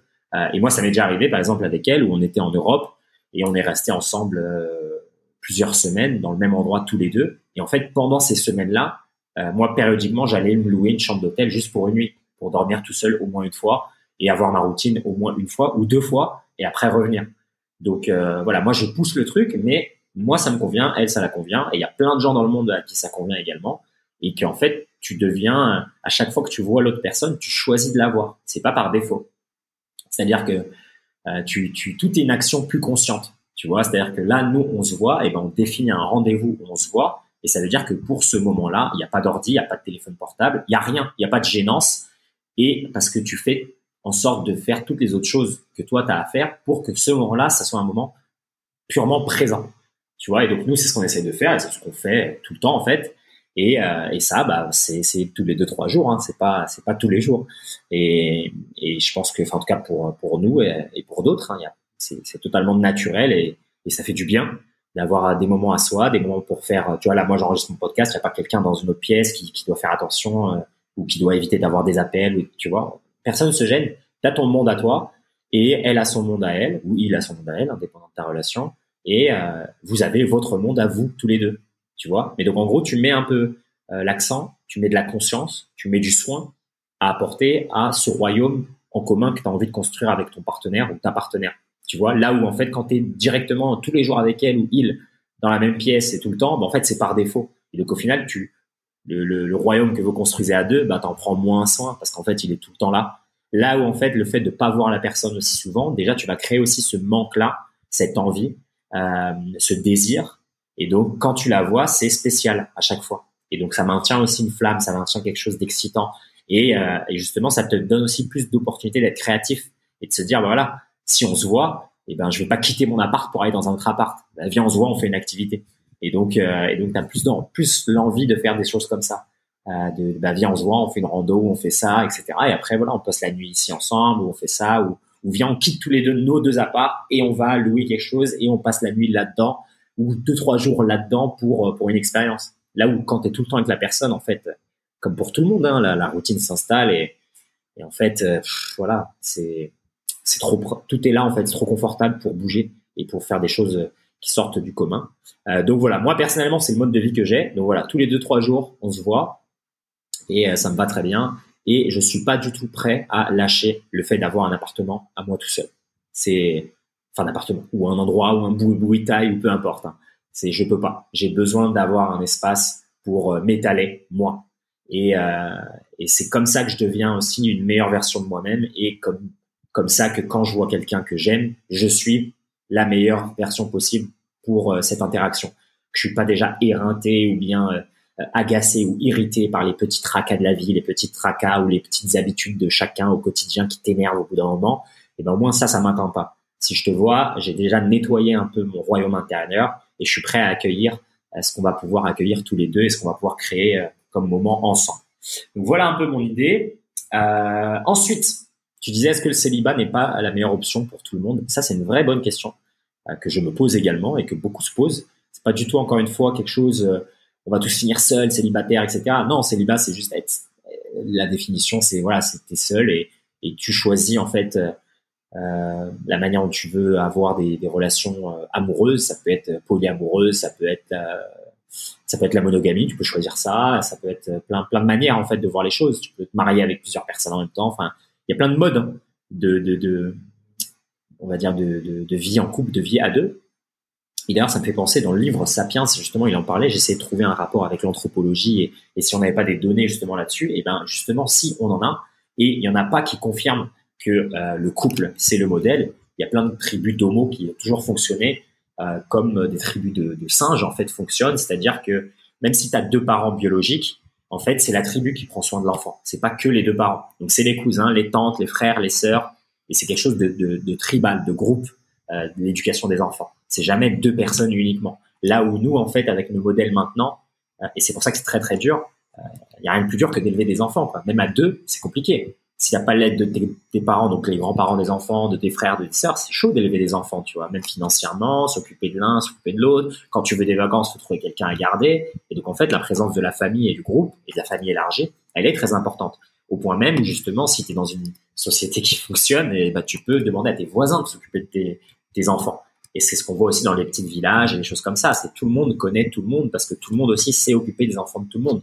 Euh, donc voilà, ça c'est une vraie piste de réflexion, même anthropologiquement et historiquement, euh, le modèle couple pour s'occuper des enfants, c'est pas le plus, enfin c'est pas qu'il il existe, mais il n'est pas plus naturel que d'autres modèles. C'est juste qu'il existe parmi les autres modèles. C'est tout ce qu'on peut dire. Donc, euh, donc ça aussi c'est intéressant à savoir et intéressant à prendre en compte euh, pour les gens qui se disent ah je suis un mauvais parent parce que je demande toujours l'aide à mes parents à moi. Non non c'est c'est vraiment normal quoi. C'est compliqué d'élever des enfants et c'est dur. Et euh, l'animal qu'on est en fait, euh, nos enfants ils sont ils sont inutiles par rapport aux autres animaux qui naissent déjà capables de faire des trucs. Nous, les enfants, ils naissent, on, ne sait rien faire. Et donc, on est complètement assisté. On a besoin d'autres adultes, donc d'autres humains, d'autres animaux de la même espèce pour s'occuper de nous. Sinon, on survit pas. Euh, donc voilà, de ces faits biologiques en découle aussi une manière d'éduquer, une manière de prendre soin des, uns des autres, euh, et donc aussi une manière d'interagir. Le couple euh, versus le groupe qui s'occupe de l'enfant, etc., etc. Donc c'est pas des questions stupides sur le célibat par rapport au couple. Voilà, il y a plusieurs pistes de réflexion. Hein. L'anthropologie, euh, comme je te disais, la partie un peu économique, la partie pression sociale, la partie conditionnement hein, de, du, du, de, la société dans laquelle tu es né. Euh, dépendant le pays, ça va être différent. Dépendant le continent, ça va être différent. Euh, et il y a aussi le point euh, suivant que je voulais aborder, qui était que euh, bah justement, en fait, avec tous ces conditionnements et toutes ces idées-là et toutes les romances autour du couple et les pièces de théâtre et les films hollywoodiens et les séries télé, etc. Et ben en fait, le couple, la romance, c'est la relation au-dessus de toutes les autres. Tu vois, tu vas être beaucoup plus euh, et c'est ce qu'on en a tous. Hein. On a tous des potes, par exemple, c'est des canards. Ils sont en couple et c'est fini. Tu les vois plus en fait. Tu sais, ça y est, ils oublient leurs potes. Alors je te dis pas que tout le monde est comme ça, mais c'est vrai qu'il y en a, il y en a beaucoup qui sont comme ça. Et c'est même pas un mal, c'est qu'en fait tout le monde est conditionné comme ça. C'est ton couple passe avant tout. Et, euh, et moi j'ai jamais vu les choses comme ça et c'est pour ça que euh, pour maintenir aussi cette indépendance de de, de, de, de pensée, de réflexion et euh, l'attention que je porte à toutes les relations que j'ai dans ma vie, amitié, famille, etc.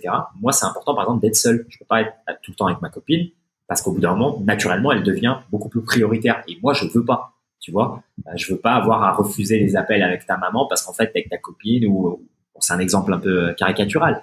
Il y en a plein d'autres. mais non, moi, j'essaie de traiter les relations que j'ai dans ma vie à, la valeur qu'elles qu'elles ont pour moi. Tu vois, donc euh, moi je peux dire non à ma copine, même si on avait prévu par exemple de se voir. Euh, si si j'ai un appel avec mon meilleur ami, ma meilleure amie, avec ma sœur, avec ma mère, etc. C'est totalement normal parce qu'en fait tout le monde est égal.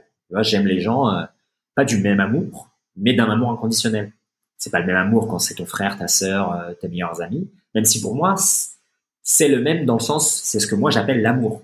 Euh, mais si on prend les termes un peu des gens, euh, on va dire les termes euh, communs, et bah, tu vas appeler ça l'amour, relation amoureuse et relation amitié, etc. Mais moi, en fait, j'ai que une sensation, un sentiment, c'est l'amour que j'ai juste pour tout le monde et que je l'ai au même degré, tu vois.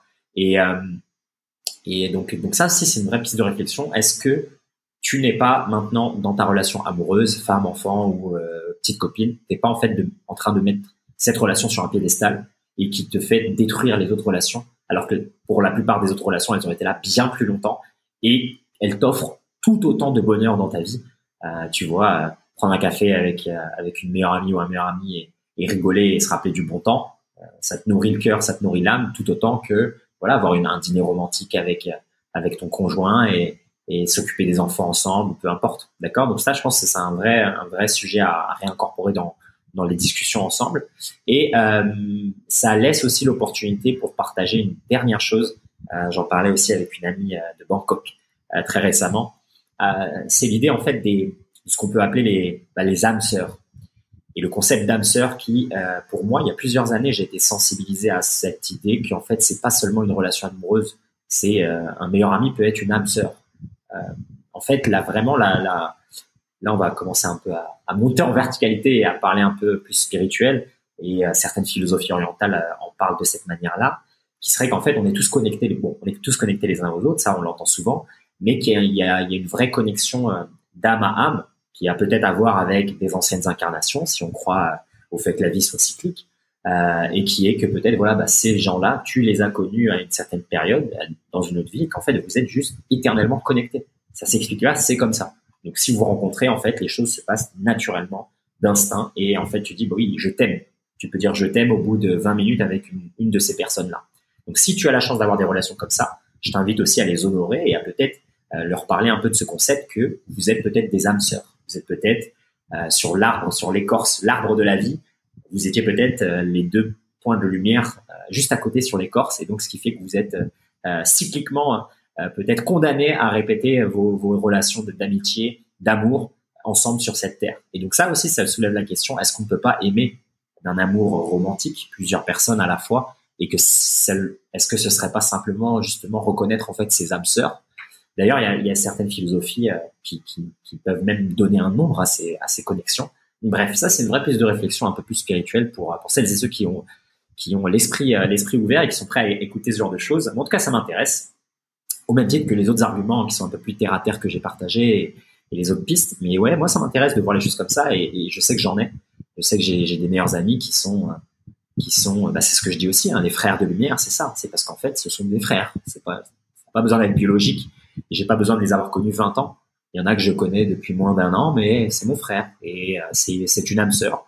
Et, euh, et j'aime à penser le monde comme ça et, et ceci, euh, ça fait partie aussi de ces autres euh, petits mécanismes de pensée qui te permettent de te sentir aussi moins seul et en permanence connecté avec avec le divin, avec quelque chose de plus grand et, euh, et simplement sans chercher à l'expliquer, t'abandonner à la sensation que il y a des choses qui sont simplement parce qu'elles sont et, et c'est apaisant. Voilà, conclusion pétillante pour cette belle question. On passe aux deux questions sur l'alimentation carnivore. C'est parti. Salut Slim et bonjour à tous. J'ai récemment écouté ton échange avec Jérémy sur la chaîne YouTube Vitali TV. D'ailleurs, je recommande chaudement cet épisode qui est vraiment euh, cosmique, comme tu dirais, il est vraiment exceptionnel. J'avais une question pour rebondir par rapport à ton régime carnivore. Je voulais savoir si tu consommes euh, toujours euh, des glucides ou d'autres formes de lipides pour, ben, pour toujours être amené à avoir une réflexion par rapport à notre façon de nous nourrir parce que c'est quand même assez exceptionnel et on le voit sur euh, tes vidéos, euh, la masse musculaire que tu as pu prendre euh, juste en remangeant de, de la viande. Donc c'est franchement assez exceptionnel et c'est ouais, vraiment par curiosité bah, connaître ton approche du moment par rapport à la nourriture, si tu pouvais nous la partager. Je te remercie et je te souhaite une bonne journée ainsi qu'à tous les auditeurs. Salut oui, moi, Arnaud, une bien belle question. Euh, donc, ça va être un peu la question euh, mise à jour de mon régime carnivore.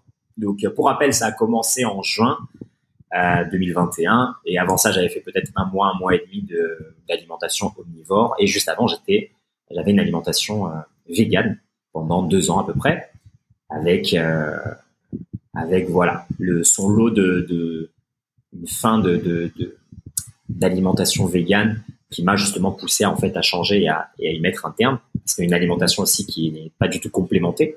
Donc simplement euh, manger des végétaux et, manger à balle de glucides. Euh, voilà, moi ça va être les gros, le gros effet dont je parle également dans cet entretien avec Jérémy, qui a été moi la, la perte de libido, euh, perte de clarté d'esprit le matin, toujours être dans, dans, un brouillard en fait permanent, et puis des choses observables sur euh, sur le physique.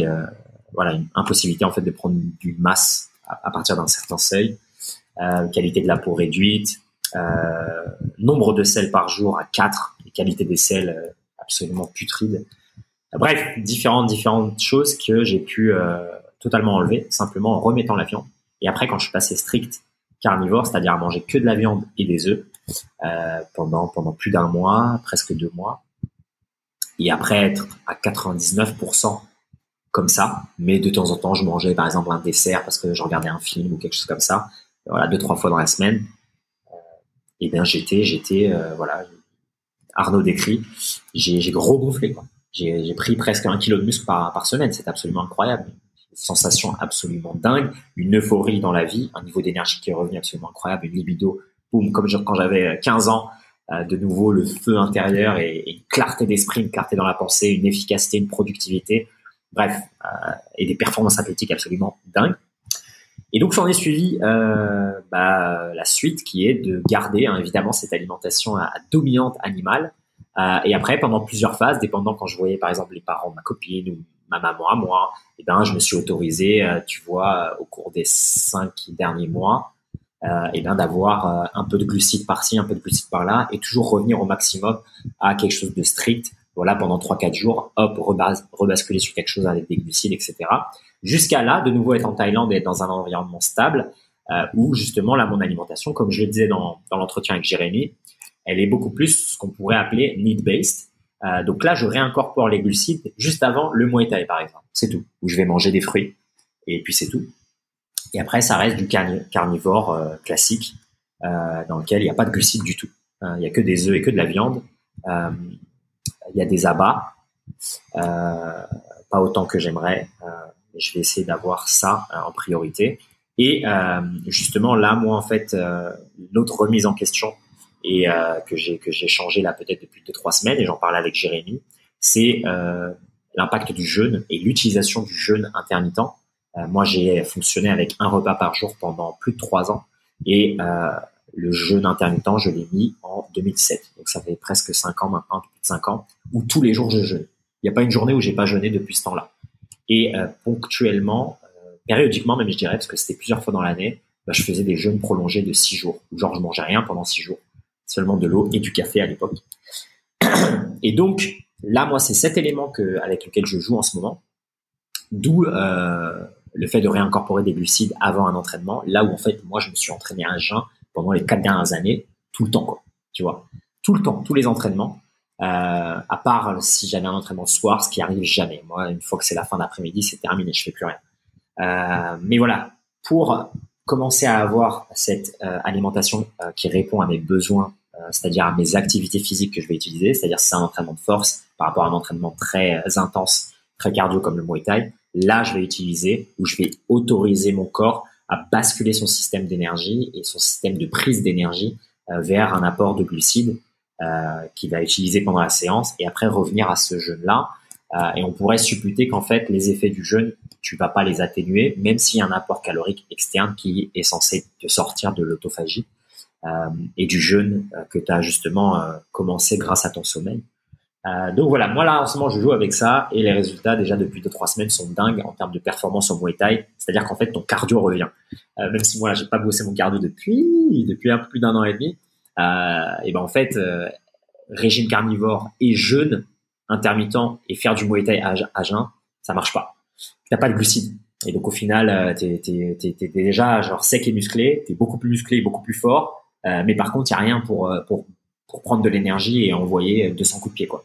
Et donc pour ce besoin-là, euh, j'ai essayé de commencer à, à, jouer avec cette idée de flexibilité métabolique et de d'utiliser les glucides pour le faire. Et rien que de faire ça, ça m'a remis déjà mon cardio. Tu vois, il n'est pas de nouveau comme quand, quand j'étais combattant à plein temps, etc. Mais ça fait déjà du bien d'être capable de faire plusieurs rounds et pas de sentir éclaté euh, comme si c'était un gros euh, qui a jamais fait de sport de sa vie. D'accord? Donc ça, ça fait du bien. Euh, donc je vais continuer un peu à jouer avec ça. Donc les glucides avant les apports euh, de ce type-là. Peut-être aussi là, si je fais une randonnée de 3 heures, 3-4 heures, je vais voir si je, je mets pas des glucides juste avant et voir les effets que ça donne. Et là, en ce moment, je joue avec ça.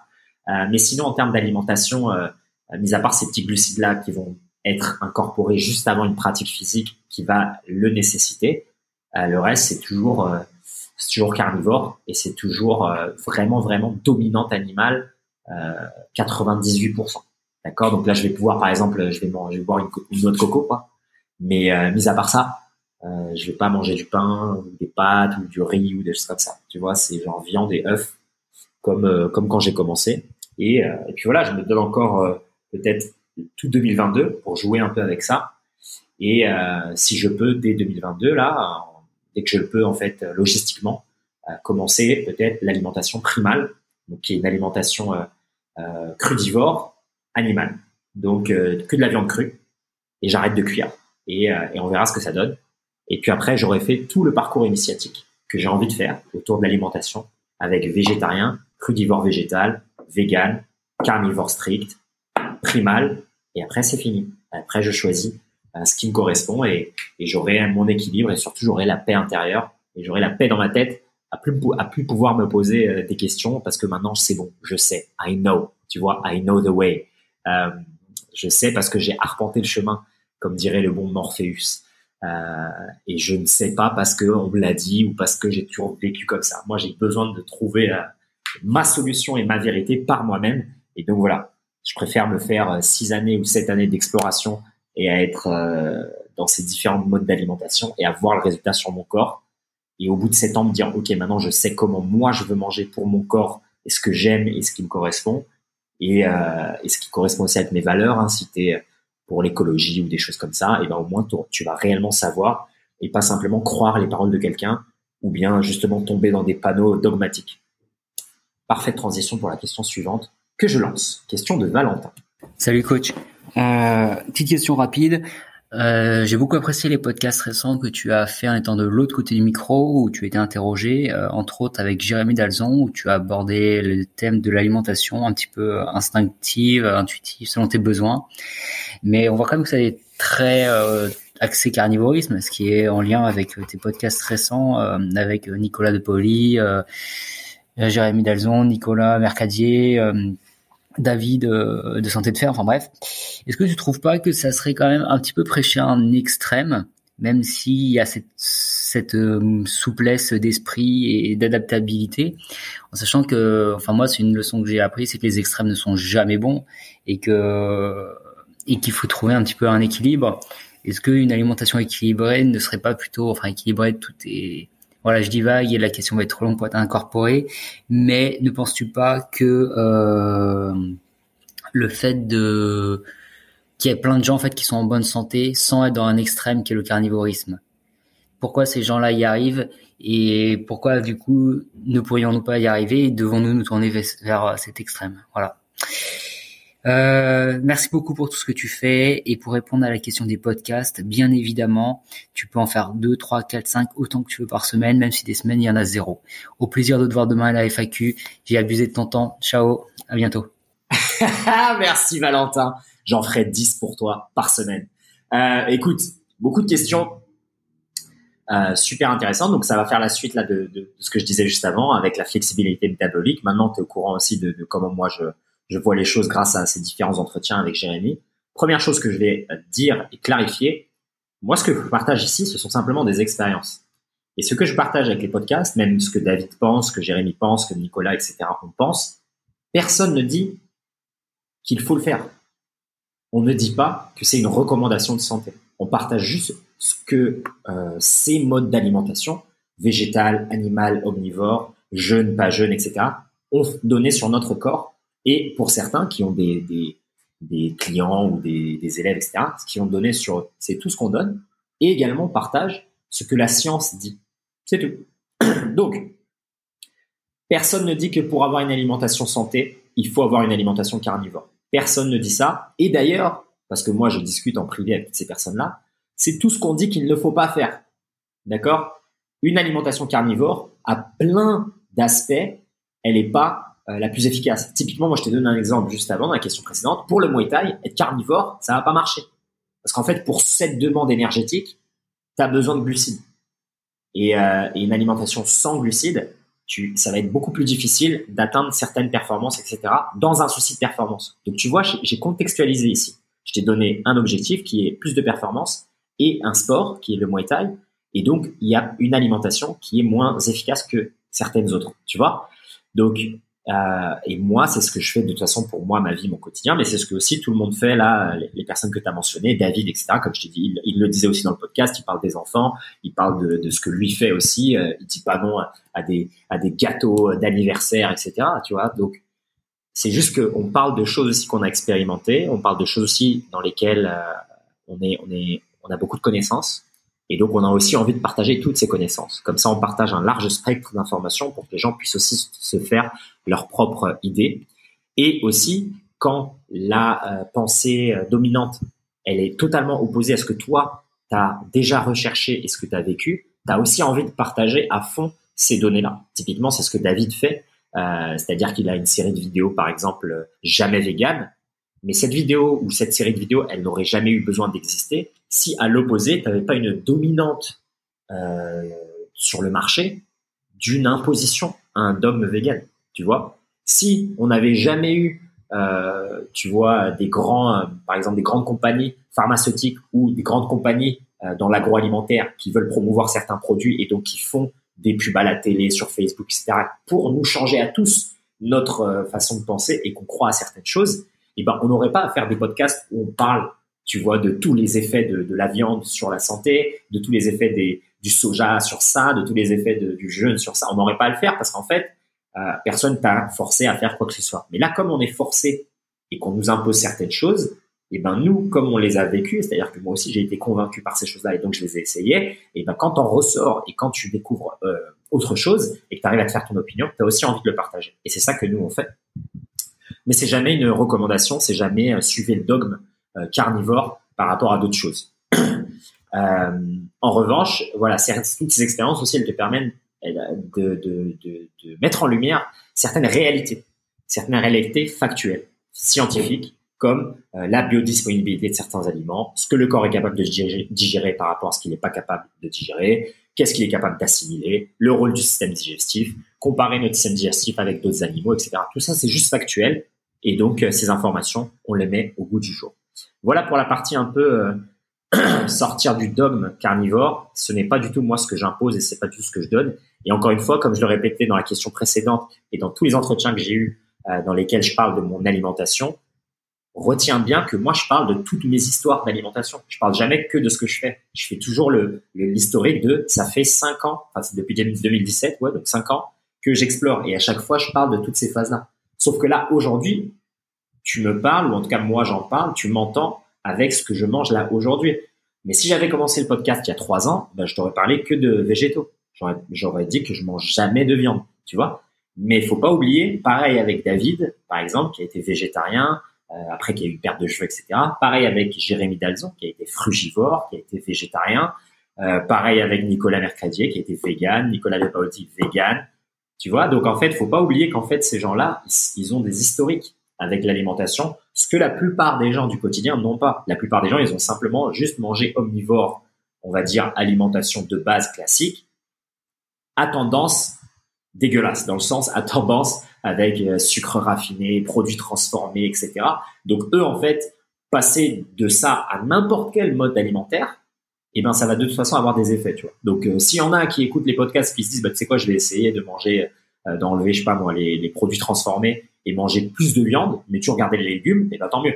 Tu vois, mais cette personne, au même titre, si elle enlève la viande et elle mange que des légumes, elle va aussi avoir un gain dans sa santé, parce que de toute façon, ce qu'elle mange de base, il y a du McDo, il y a du Coca-Cola, tu vois, et il y a des bonbons. Donc, tu vois ce que je veux dire? Il faut aussi voir la différence entre ce que les personnes du quotidien font et des personnes qui ont expérimenté cette partie de leur vie font, tu vois? Donc c'est pour ça que encore une fois, euh, moi, je, le répète et pour les invités parce que je les connais, hein, c'est mes potes, il y a pas, on n'impose pas un dogme partage simplement des faits et on partage simplement des, histoires et des, et des retours d'expérience pour simplement mettre en lumière certaines choses. Euh, mais voilà, moi, comme tu le sais, sur le podcast, j'ai aussi eu des véganes. Le premier invité de ce podcast est 100% vegan. Il y a eu Jérémy Pigeon de Training Life qui fait de la musculation et qui est vegan. Et euh, il y a plein d'autres véganes aussi. simplement, on n'a pas parlé d'alimentation, mais je sais qu'ils sont véganes vu que c'est mes amis. Euh, donc, tu vois, il y, a, il y, a, de tout. Il y a aussi plein d'omnivores. Il y a aussi Là même, euh, j'ai reçu un cascadeur là qui va être sur le podcast euh, très bientôt quand l'épisode sortira, qui lui mange sale. tu vois, il y a pas de moment pour ah mec, moi je mange sale, tu vois? Et donc tu vois, il y a, de tout. Euh, il y a de tout. Il y a des gens qui vont manger euh, végétarien, que du poisson, pas de poisson, des œufs, etc. Moi, je le sais parce qu'on en parle, mais des fois, ça sort pas dans le dans l'épisode. Donc, donc voilà, encore très très important de, sortir de tous les dogmes, y compris le dogme carnivore. Ensuite, tu dis quelque chose qui est intéressant. Tu dis, euh, tu as cette réflexion qui, je sais, part d'une très bonne intention, tu dis, euh, que tu as appris justement que aucun extrême n'est bon et qu'il faut toujours chercher une solution euh, équilibrée. Moi, juste à cette phrase-là, dans le contexte de l'alimentation et dans tous les contextes, je vais te dire que je suis pas d'accord avec cette phrase. Il ne faut pas éviter les extrêmes. Au contraire, il faut aller dans les extrêmes. Parce que ce sont les extrêmes qui vont te sortir de l'équilibre. Et que pour te renforcer, il faut que tu sortes de l'équilibre. Tu vois? Ça, ça va, c'est valable pour tout. Pour la spiritualité, pour l'entraînement physique, pour l'alimentation également. Il vaut mieux que dans ton alimentation, tu te mettes une semaine de jeûne prolongé une fois de temps en temps pour que tu te mettes cet extrême-là pour comprendre ce qui va pas dans ton corps et pour changer. Il est préférable que tu passes, que tu fasses un mois par exemple 100% vegan pour voir ce qui se passe, plutôt que bah, réduire un peu ici et ajouter un peu là et toujours avoir cette assiette qui est à peu près pareille ou ce mode d'alimentation qui est pas à peu près pareil et au final tu changes aucune habitude en fait tu vois. Euh, t'arrêtes un peu le, la clope mais tu reprends tu vois. T'arrêtes un peu l'alcool mais tu reprends tu t'arrêtes un peu le, le, café et tu reprends tu vois. Tu tu tu tu dis ok je mets un peu plus de viande mais au final quand tu regardes tous tes repas dans la semaine bah t'as à peu près les mêmes quantités que tu avais avant. Simplement il y a des repas où c'est plus euh, animaux et d'autres c'est plus végétal, mais au final ça s'équilibre de toute façon. Pourquoi? Parce que tu vas jamais dans les extrêmes.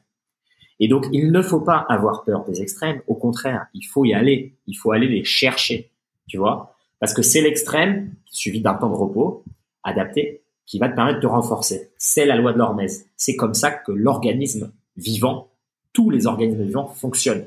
Tu as besoin d'aller un peu à l'extrême, de te reposer suffisamment pour évoluer. Tu vois, sinon tu grandis pas, tu gagnes pas en muscle, tu ne deviens pas plus intelligent, tu ne deviens pas plus créatif, tu ne deviens pas plus compétent, nulle part si tu recherches en permanence l'équilibre. Si tu recherches en permanence cette voie du milieu, cette zone de neutralité que tout le monde te dit. Tu vois, ah non, non, non, mange pas trop de viande, ça donne des cancers. Oui, mais mange pas trop de euh, légumes euh, parce qu'il y a des antinutriments. Et donc reste au milieu. Mais non, non, non. En restant au milieu, tu vas toujours avoir les mêmes maladies dégénératives, tu vas toujours être dans le même mal-être, tu vas jamais pousser ta machine plus que ce qu'elle ne fait. Donc en fait, tu auras toujours la même machine et tu vas passer ta vie avec le même résultat. Tu vois, ça aussi c'est Einstein. Tu peux pas faire la même chose et espérer avoir des résultats différents. Donc moi je suis pas d'accord du tout avec cette phrase. Sors dans les extrêmes. Vas-y, va les chercher en permanence. Même si c'est tomber dans le panneau d'un dogme et te dire ah bah regarde j'ai lu que les véganes en sauvent la planète. Le mec le lendemain devient vegan et il reste vegan 4 ans et après il a des problèmes de santé. Ben vaut mieux qu'il fasse cette expérience-là plutôt qu'il le fasse jamais et qu'il se dise ouais ben non je continue à manger des kebabs et frites McDo et voilà je sais qu'il faut un peu plus de légumes et donc voilà je suis un peu en bonne santé, euh, un peu plus en bonne santé. Mais non, t'es exactement la même personne sauf que t'as juste un peu plus de légumes de temps en temps. Tu vois. Donc vaut mieux faire la vraie expérience par soi-même et justement tirer ses propres conclusions. Et cette expérience, elle doit être extrême par définition.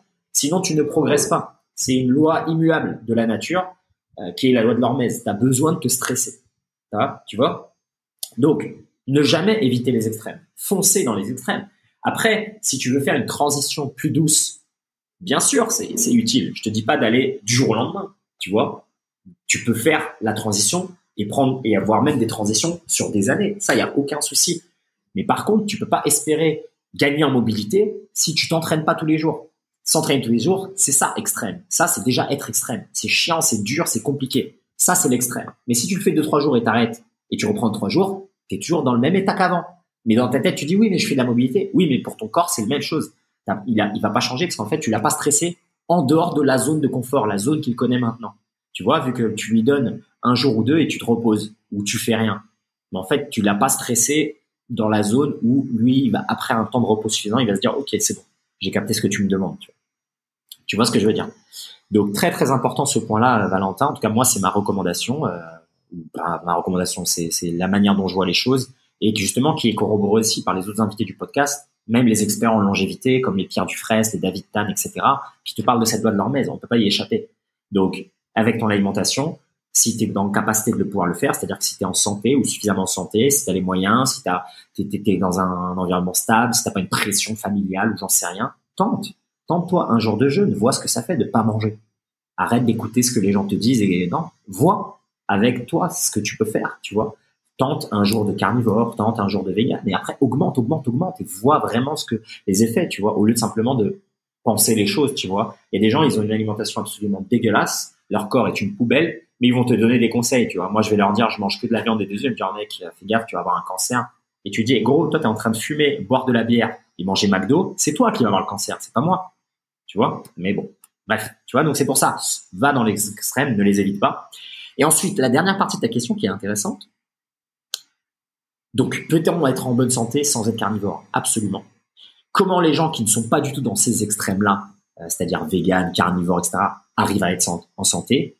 Et pourquoi on ne devrait pas y arriver? C'est parce qu'en fait, les gens normaux, ils font pas des extrêmes, ils sont simplement dans une santé euh, parce que il y en a qui mangent très bien. Simplement, c'est des omnivores. Ils ont un peu de viande, un peu de légumes, etc. Et voilà, c'est tout. Ils s'en sortent comme ça, tu vois? Ces alimentations-là extrêmes et ces modes d'alimentation qui sortent un peu du, classique, elles, elles, sont là pour tester des choses, tu vois. Donc toutes ces alimentations qui sont ultra restrictives parce qu'on enlève des aliments, et eh ben si toi tu consommes un peu de tous les aliments, et eh ben tu vas voir certaines choses sur ton corps. Tu vas être plus ou moins en bonne santé, mais t'es pas en santé optimale, tu vois. C'est-à-dire qu'il y a des gens qui vont être omnivores toute leur vie avec par exemple euh, une moitié de, viande, non même pas, on va dire 30% de viande, 30% de légumes et 30% de, euh, de céréales. Et voilà, ils vont se dire, bah, j'ai passé ma vie, j'ai 80 ans et je meurs. Mais en fait, toute leur vie, par exemple, ils vont avoir des allergies ou des choses comme ça. Ils vont jamais se poser la question et ils s'en foutent, tu vois. Et ben oui, on, va pouvoir dire qu'ils sont en santé. Après, techniquement, non, ils sont pas en santé. Ils sont en santé euh, sous-optimale, tu vois, parce qu'ils n'ont pas fait des analyses de sang et ils n'ont pas détecté toutes les choses qu'ils auraient pu améliorer. Mais l'humain étant une machine tellement adaptable que tu peux t'en sortir pendant des années en fait. Tu vois, il y a plein de gens qui vont manger McDo, qui vont fumer toute leur vie, qui vont être en excellente santé, qui vont jamais avoir de cancer, qui vont jamais rien avoir. C'est vrai ça aussi, tu vois. Donc, il faut pas confondre ce qui d'apparence est une santé à la santé optimale, à la vraie vitalité et à surtout la santé euh, que moi j'entends qui est toujours à personnaliser et à contextualiser, tu vois. La santé, c'est pas la santé, c'est ta santé. Tu vois C'est-à-dire que toi, tu vas voir des gens. Moi, j'ai des amis, comme je t'ai dit, leur alimentation, techniquement sur le papier, elle est putride. Tu vois C'est vraiment une alimentation euh, moderne européenne, plein de produits transformés, etc. Mais le mec, il est en bonne santé dans le sens, euh, il se lève le matin, il a des yeux qui voient, il peut parler, il entend, il est là, quoi, tu vois. Mais euh, c'est pas quelqu'un qui va pouvoir. Il y a plein de choses qu'il va pas pouvoir faire dans sa vie, et il y a plein de douleurs qu'il a, il y a plein d'inflammations qu'il a. Mais en fait, tu peux vivre avec. C'est ça qui est qu'il faut comprendre. C'est-à-dire qu'on est tellement adaptable qu'on peut vivre avec plein de choses. Mais est-ce que ça, ça veut dire qu'on est en santé? Tu vois, c'est ça aussi. Ça, c'est une vraie question. Tu vois, euh, tu peux vivre avec un mal de dos toute ta vie. Est-ce que ça veut dire que tu es en bonne santé? Oui ou non? C'est vraiment subjectif. Il y a des gens qui vont se dire ouais, moi ça me va. J'ai pas besoin d'avoir un dos qui, est sans douleur parce que de toute façon ce que je fais c'est pas fou et que ça me ça me dérange pas. Tu vois? Là où il y a d'autres gens, peut-être comme moi, qui vont se dire non, moi je veux que ça soit optimisé, je veux vraiment le mieux de tous les euh, ingrédients de ma vie. Tu vois? Et il y a des gens qui vont faire des choix, ils vont dire non, moi je veux juste le mieux dans l'alimentation, mais le sport c'est pas grave. Et il y a d'autres qui vont dire non, moi je veux le mieux du sport, mais je veux, j'ai pas besoin d'être le mieux euh, dans la partie émotionnelle ou spirituelle. Et en fait, tu fais ta mixture à toi. Tu vois, tu choisis ton panier, tu choisis les éléments qui y a à l'intérieur. Et donc pour l'alimentation, c'est la même chose. Il y a euh, un milliard de gens sur Terre euh, qui mangent, je sais pas moi, comme ils veulent, n'importe, enfin vraiment ce qu'ils veulent, et ils sont très très très heureux. Peut-être même beaucoup plus heureux que des gens qui s'y connaissent trop en alimentation comme moi, qui vont toujours tenter d'optimiser les choses. Mais après, est-ce que l'un est en meilleure santé que l'autre? Techniquement, oui, c'est toujours le mec qui fait attention, bien évidemment. Euh, mais est-ce qu'il en a vraiment besoin? Au final, tu peux te dire, euh, ce que je disais aussi dans le podcast avec euh, Jérémy Cazerolle, Biomécanique Podcast, j'ai été invité, donc euh, je disais ça aussi, c'est-à-dire que tu peux aussi être nihiliste sur tout, tu vois, et, demander est-ce que ça a de l'importance? Non, au final, tous les deux, on va mourir, tu vois. Donc le mec qui est optimisé au maximum et le mec qui a une vie sous-optimale, les deux, ils vont mourir, et donc au final, ça sert à rien. Oui, mais après, si chacun veut vivre la manière qu'il a envie de vivre, tu vois ce que je veux dire? Donc c'est une question que j'ai fait dériver un peu sur, sur comment vivre sa vie. Euh, c'est pas mon intention, mais en tout cas, voilà, ça, c'est très très important de comprendre que euh, les gens qui euh, vivent une vie, on va dire, normale, qui se posent pas de questions sur l'alimentation et qui meurent 90 ans, toi, tu peux les voir comme étant en bonne santé et eux aussi peuvent te dire, je suis en bonne santé. Et c'est très bien. Et ben voilà, ils ont trouvé leur formule à eux. Ils sont, omnivores comme ce qu'on est probablement censé être, tu vois, omnivore. Euh, avec plus ou moins de degrés, euh, tendance animale ou végétale, dépendant de ta génétique, de l'endroit où tu es né, euh, du pays, de la température, de plein de choses. Et il y en a aussi, ils sont dans certaines régions, ils sont censés être ultra carnivores. Et il y en a, ils sont censés être beaucoup plus végétariens parce que c'est la région du monde dans laquelle ils sont nés, c'est leur génétique, etc. Tu vois. mais mais voilà, si t'essayes pas, tu vas jamais savoir. Et penser simplement en termes de je regarde ce que la masse fait, pour moi, c'est un vrai danger parce qu'en fait, c'est nivelé par le bas. Regarde ce que le meilleur d'entre nous fait et essaye d'émuler ça. essaye d'aller vers là plutôt que regarder ce que la masse fait. Parce que la masse, tu vois, euh, la masse, elle mange, euh, on va dire, plein de produits transformés et elle consomme sans réfléchir et elle fait pas attention à son alimentation. Il semblerait qu'elle soit en bonne santé et en même temps, c'est tous ceux qui consomment des antidépresseurs, euh, qui font des choses qu'ils aiment pas, qui ont pas les pensées claires et qui vivent pas la vie qu'ils veulent vivre, tu vois. Par contre, quand tu regardes le, meilleur d'entre nous, euh, les mecs qui, vivent la vie qu'ils ont envie de vivre, etc., et eh ben eux, tu, leur demandes est-ce que tu fais attention à ton alimentation? 100% oui. Tu vois ce que je veux dire? Donc, c'est choisis euh, choisis ton ton standard de vie et après ça va aussi t'aider à, à, aller dans dans certaines réflexions ou non. Tu vois? Mais euh, penser que parce que le monde s'en sort, l'être humain s'en sort comme il fait, qu'on ne devrait pas se poser la question ou bien euh, eux comment ils fait et pourquoi eux ça marche, eux ça marche pas en fait. C'est juste que la machine elle est ultra intelligente, tu vois? C'est-à-dire que tu peux vraiment, euh, tu vois, tu peux, tu peux manger normalement un repas normal français de base et euh, tous les soirs prendre une goutte d'essence de moteur et tu vas jamais mourir, tu vois. Mais tous les soirs tu auras une goutte d'essence de moteur, c'est un poison, tu vois. Et c'est ce que les gens font. après pas avec l'essence, mais voilà, une bière tous les soirs ou deux bières et le week-end encore plus d'alcool et les gens ils meurent pas. Tu vois, il y a des gens, ils vivent, ils boivent toute leur vie, mais ils ont pas, ils sont pas en bonne santé. Tu vois ce que je veux dire? Donc, euh, donc voilà, piste de réflexion. Ça conclut euh, cette question, cette dernière question, et ça conclut cette belle foire aux questions que j'ai enfin tournée et que je n'ai pas pu tourner le samedi à cause d'une belle aventure avec un bon food poisoning thaïlandais comme on aime. Et euh, je me suis guéri naturellement avec mes petites potions magiques à base de golterie, de menthe poivrée, de, de lavande, de, de tea tree, d'arbre à thé, bref, de plein de choses euh, et j'avais dit à mon audience par email euh, quelques jours après que j'allais vous partager aussi certaines choses sur les huiles essentielles et peut-être euh, comment regagner sa, sa, sa, santé quand on est malade ou prendre soin de soi au naturel, sans médicaments, sans choses comme ça, parce que c'est intéressant à, savoir. Et même pour les produits de beauté, les choses comme ça, pas besoin de, tomber dans les panneaux de Nivea et des autres, alors qu'on a déjà tout au naturel pour prendre soin de soi. Donc voilà, ça conclut cette belle foire aux questions. J'espère qu'elle vous a plu et qu'elle va vous plaire. Comme toujours, toutes les informations sur les foires aux questions, elles sont sur le site. Et là, on a enfin commencé ce gros travail euh, de mise à disposition euh, du contenu, de toutes les euh, réponses des foires aux questions sur le site avec plein plein d'articles de blog. c'est vraiment la grosse partie qu'on va développer là en 2022. C'est le blog et, partager vraiment toutes ces connaissances là. donc voilà, le blog, le podcast. Donc n'hésitez pas à faire un tour sur le site régulièrement parce que tous les jours il y a du nouveau contenu que ça soit de nouveaux articles, que ça soit des nouvelles pages sur le site. Euh, on a fait un, travail vraiment euh, euh, vraiment dantesque hein, pour pour parler un peu de la philosophie de, Movers, euh, l'approche de l'entraînement, la méthode d'entraînement et euh, ce qu'on a partagé récemment évidemment à tous les autres tous les nouveaux outils. donc le dojo des Movers, la salle d'entraînement virtuelle en ligne, les nouvelles formations, la nouvelle communauté, le nouveau forum, et là, évidemment, plein, plein de, plein, plein de nouvelles choses. Euh, il y a des nouveaux professeurs qui vont rejoindre le dojo euh, très, très bientôt, et aussi des nouveaux professeurs qui vont vendre les formations sous le drapeau euh, Movers. Enfin, ça arrive, donc vous allez avoir des prochainement des, belles formations, que ça soit sur des équilibres, que ça soit sur de la danse, que ça soit sur de la coordination, bref, pas mal de choses. je donne enfin l'opportunité à d'autres professeurs et d'autres enseignants de vous délivrer du contenu de qualité pour vous permettre de gagner en autonomie physique et surtout d'avoir accès à différentes connaissances et différents points de vue euh, voilà, sur la santé holistique, sur le mouvement humain et sur le potentiel. Euh, bref, très très excité hein, de vous partager euh, tout ça. Donc restez connectés, continuez à suivre les aventures de Movers. Il y a beaucoup beaucoup de choses qui arrivent et notamment avec le podcast, avec ce travail de restructuration et de mise à disposition du contenu des uns et des autres pour vous permettre d'avoir aussi accès à ces professeurs euh, qui sont souvent pas si loin de, de chez vous hein, que par rapport à moi. Donc vous allez pouvoir les rencontrer et, euh, et aller euh, vraiment discuter, prendre leurs cours. Et voilà, moi c'est ça que je veux faire. Hein, in fine, c'est vraiment créer une, vraie communauté autour de l'entraînement au mouvement, voilà, de, la vie un peu plus au naturel, plus organique, de la santé holistique, hein, dans laquelle on parle librement là, comme sur ces épisodes, d'alimentation, de conscience, de développement personnel, d'entrepreneuriat, de voyage. Donc voilà, n'hésitez pas à poser encore et encore des questions.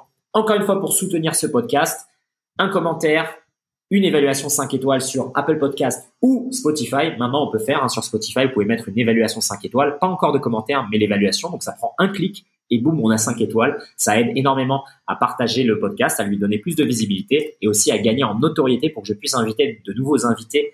Euh, je puisse inviter de nouveaux invités. C'est une belle phrase, ça. Euh, un peu plus, euh, toujours plus cosmique donc voilà, n'hésitez pas à faire ça. Et également, faire un don, un petit don financier pour envoyer de l'argent et de l'amour, les deux énergies dont on a besoin pour continuer ce travail d'amélioration du podcast avec le lien euh, sous ce podcast et sous tous les épisodes et sur le site pour soutenir simplement payer un petit café, quelques euros, c'est largement suffisant et euh, on s'occupe voilà d'améliorer la production, le contenu, les extraits et évidemment, c'est ce que j'ai oublié de dire dans la première question, des nouveaux produits qui arrivent liés euh, au podcast et à l'univers Movers, des produits physiques pour permettre à tout le monde d'avoir aussi euh, quelque chose dans la matière et pas seulement dans le virtuel. Euh, voilà, pour combattre les effets néfastes de cette, cette, modernité qui nous envahit et du métaverse qui arrive, avec des outils physiques, que ce soit des recueils, des livres euh, et même des choses un peu plus gadgets, mais pour représenter un peu cet univers Movers. Euh, donc voilà, restez connectés. Encore une fois, un grand merci euh, pour l'attention que vous portez à tout ce contenu. Rendez-vous sur le site, rendez-vous sur les emails quotidiens. Des gros bisous à tous. Une très belle semaine et on se retrouve déjà dimanche pour le prochain épisode, 9h heure française. Abondance, gratitude et bienveillance les movers. Ciao ciao.